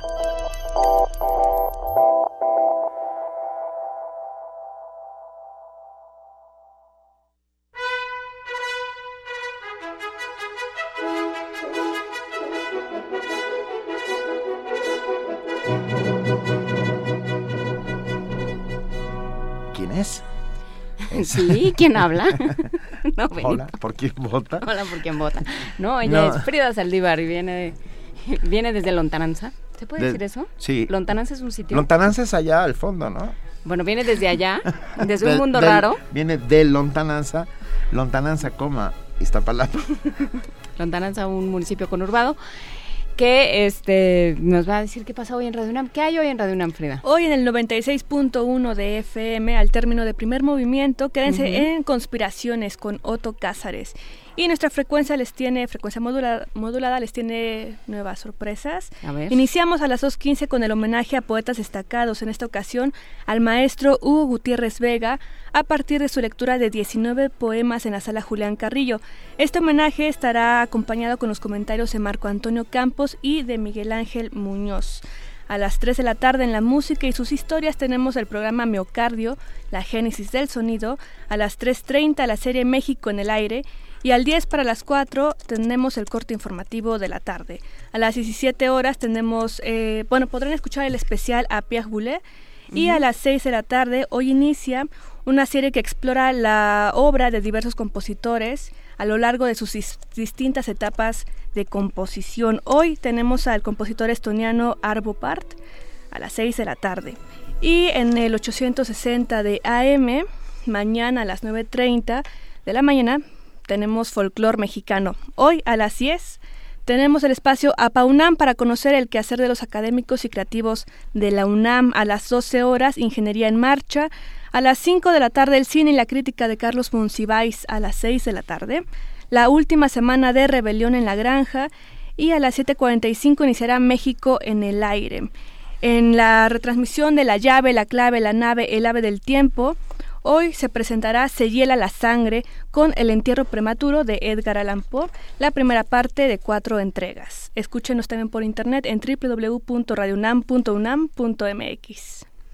Bueno, muy bien. Venga, muy bien. Muchísimas gracias, Frida Saldívar. Nos estamos viendo como todos los días. Millones de gracias por tu participación. Excelente día a todos. ¿Quieres que te pongamos a Guillermo Tell de regreso?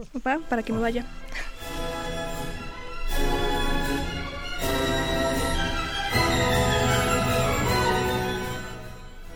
Regreso no quería decir al revés porque luego contiene mensajes satánicos. Juana Inés de esa mañana es miércoles. Hiciste un triple mortal al frente lingüístico que no entendí nada. Pero mira, mañana, te, voy a explicar qué va a pasar mañana. Rápido, había una leyenda urbana que si ponías ciertos discos y los tocabas al revés, tenían leyendas urbanas. Guillermo Tell al revés debe ser... Nada, olvídalo, fue un chiste demasiado... Debe ser una canción de los Rolling Stones. Sí. Muy bien. Eh, mañana Mañana vamos a platicar sobre esta iniciativa de ley que, que fue una, pues digamos, una declaración de buenas intenciones durante las elecciones intermedias del año pasado que estuvieron impulsando el IMCO y otras y otras sociedades civiles, otras asociaciones, que lo que decían era quiero saber eh, la, la, declaración fiscal, la declaración patrimonial y la falta y la declaración de falta de intereses de... Mm, ¿No era una declaración de, de no antecedentes penales también? No. ¿No? No, no, no, era de intereses. Conflicto de intereses. Eh, conflicto de intereses, muchas gracias. Y entonces, bueno, pues lo que están lo que están peleando y varias asociaciones es que esto se convierta en una iniciativa de ley. Vamos a platicar con ellos para ver por qué, qué fundamento y qué posibilidades tiene esto. Vamos a platicar sobre España. Ya ves que eh, quieren quieren enjuiciar a la infanta Cristina, lo cual implica un montón de cosas, no solo a nivel político y a nivel eh, económico, sino por supuesto a nivel social. Y vamos a hablar también sobre el Día Mundial del Combate contra el Cáncer. ¿Qué, implica? Ya ves que Obama dijo que iba a curar el cáncer. ¿Eso se puede, no se puede? ¿Qué, qué, qué dice uno cuando dice curar el cáncer? Porque el cáncer son eh, millones de cosas, hablaremos con especialistas. El Día Mundial de lucha contra el cáncer. Es el 4, ¿no? Es el día 4. El jueves. Estamos siempre ahí hablando, hablando sobre el tema. Pues ya nos vamos, querida Juana Inés de esa. Le mandamos un abrazo a Luisa Iglesias, que ya no coma camarones en la calle. en el ajusco. Se nos enronchó Luisa, todavía no sabemos por qué, pero estamos por averiguarlo. Uh, mil gracias a todos los que hacen posible Primer Movimiento, producción, redes sociales, información, coordinación de invitados, el, al mando, al mando de los controles, Arturo, todos, todos, todos los que hacen comunidad para hacer comunidad. Y muchas gracias particularmente a ti, queridísima Juana Inés de esa. Muchas gracias a ti, Benito Taibo. Gracias a todos los que nos escuchan. Ya nos vamos. Esto fue Primer Movimiento. El mundo desde la universidad.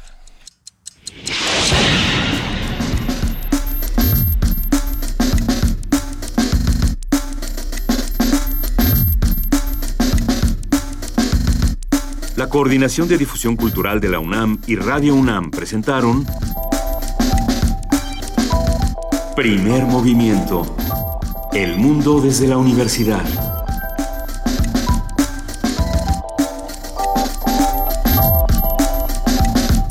Técnica Arturo González. Información Antonio Quijano, Amalia Fernández, Miriam Trejo, Dulce García, Cindy Pérez Ramírez, Cristina Godínez, Abraham Menchaca y Vania Nuche.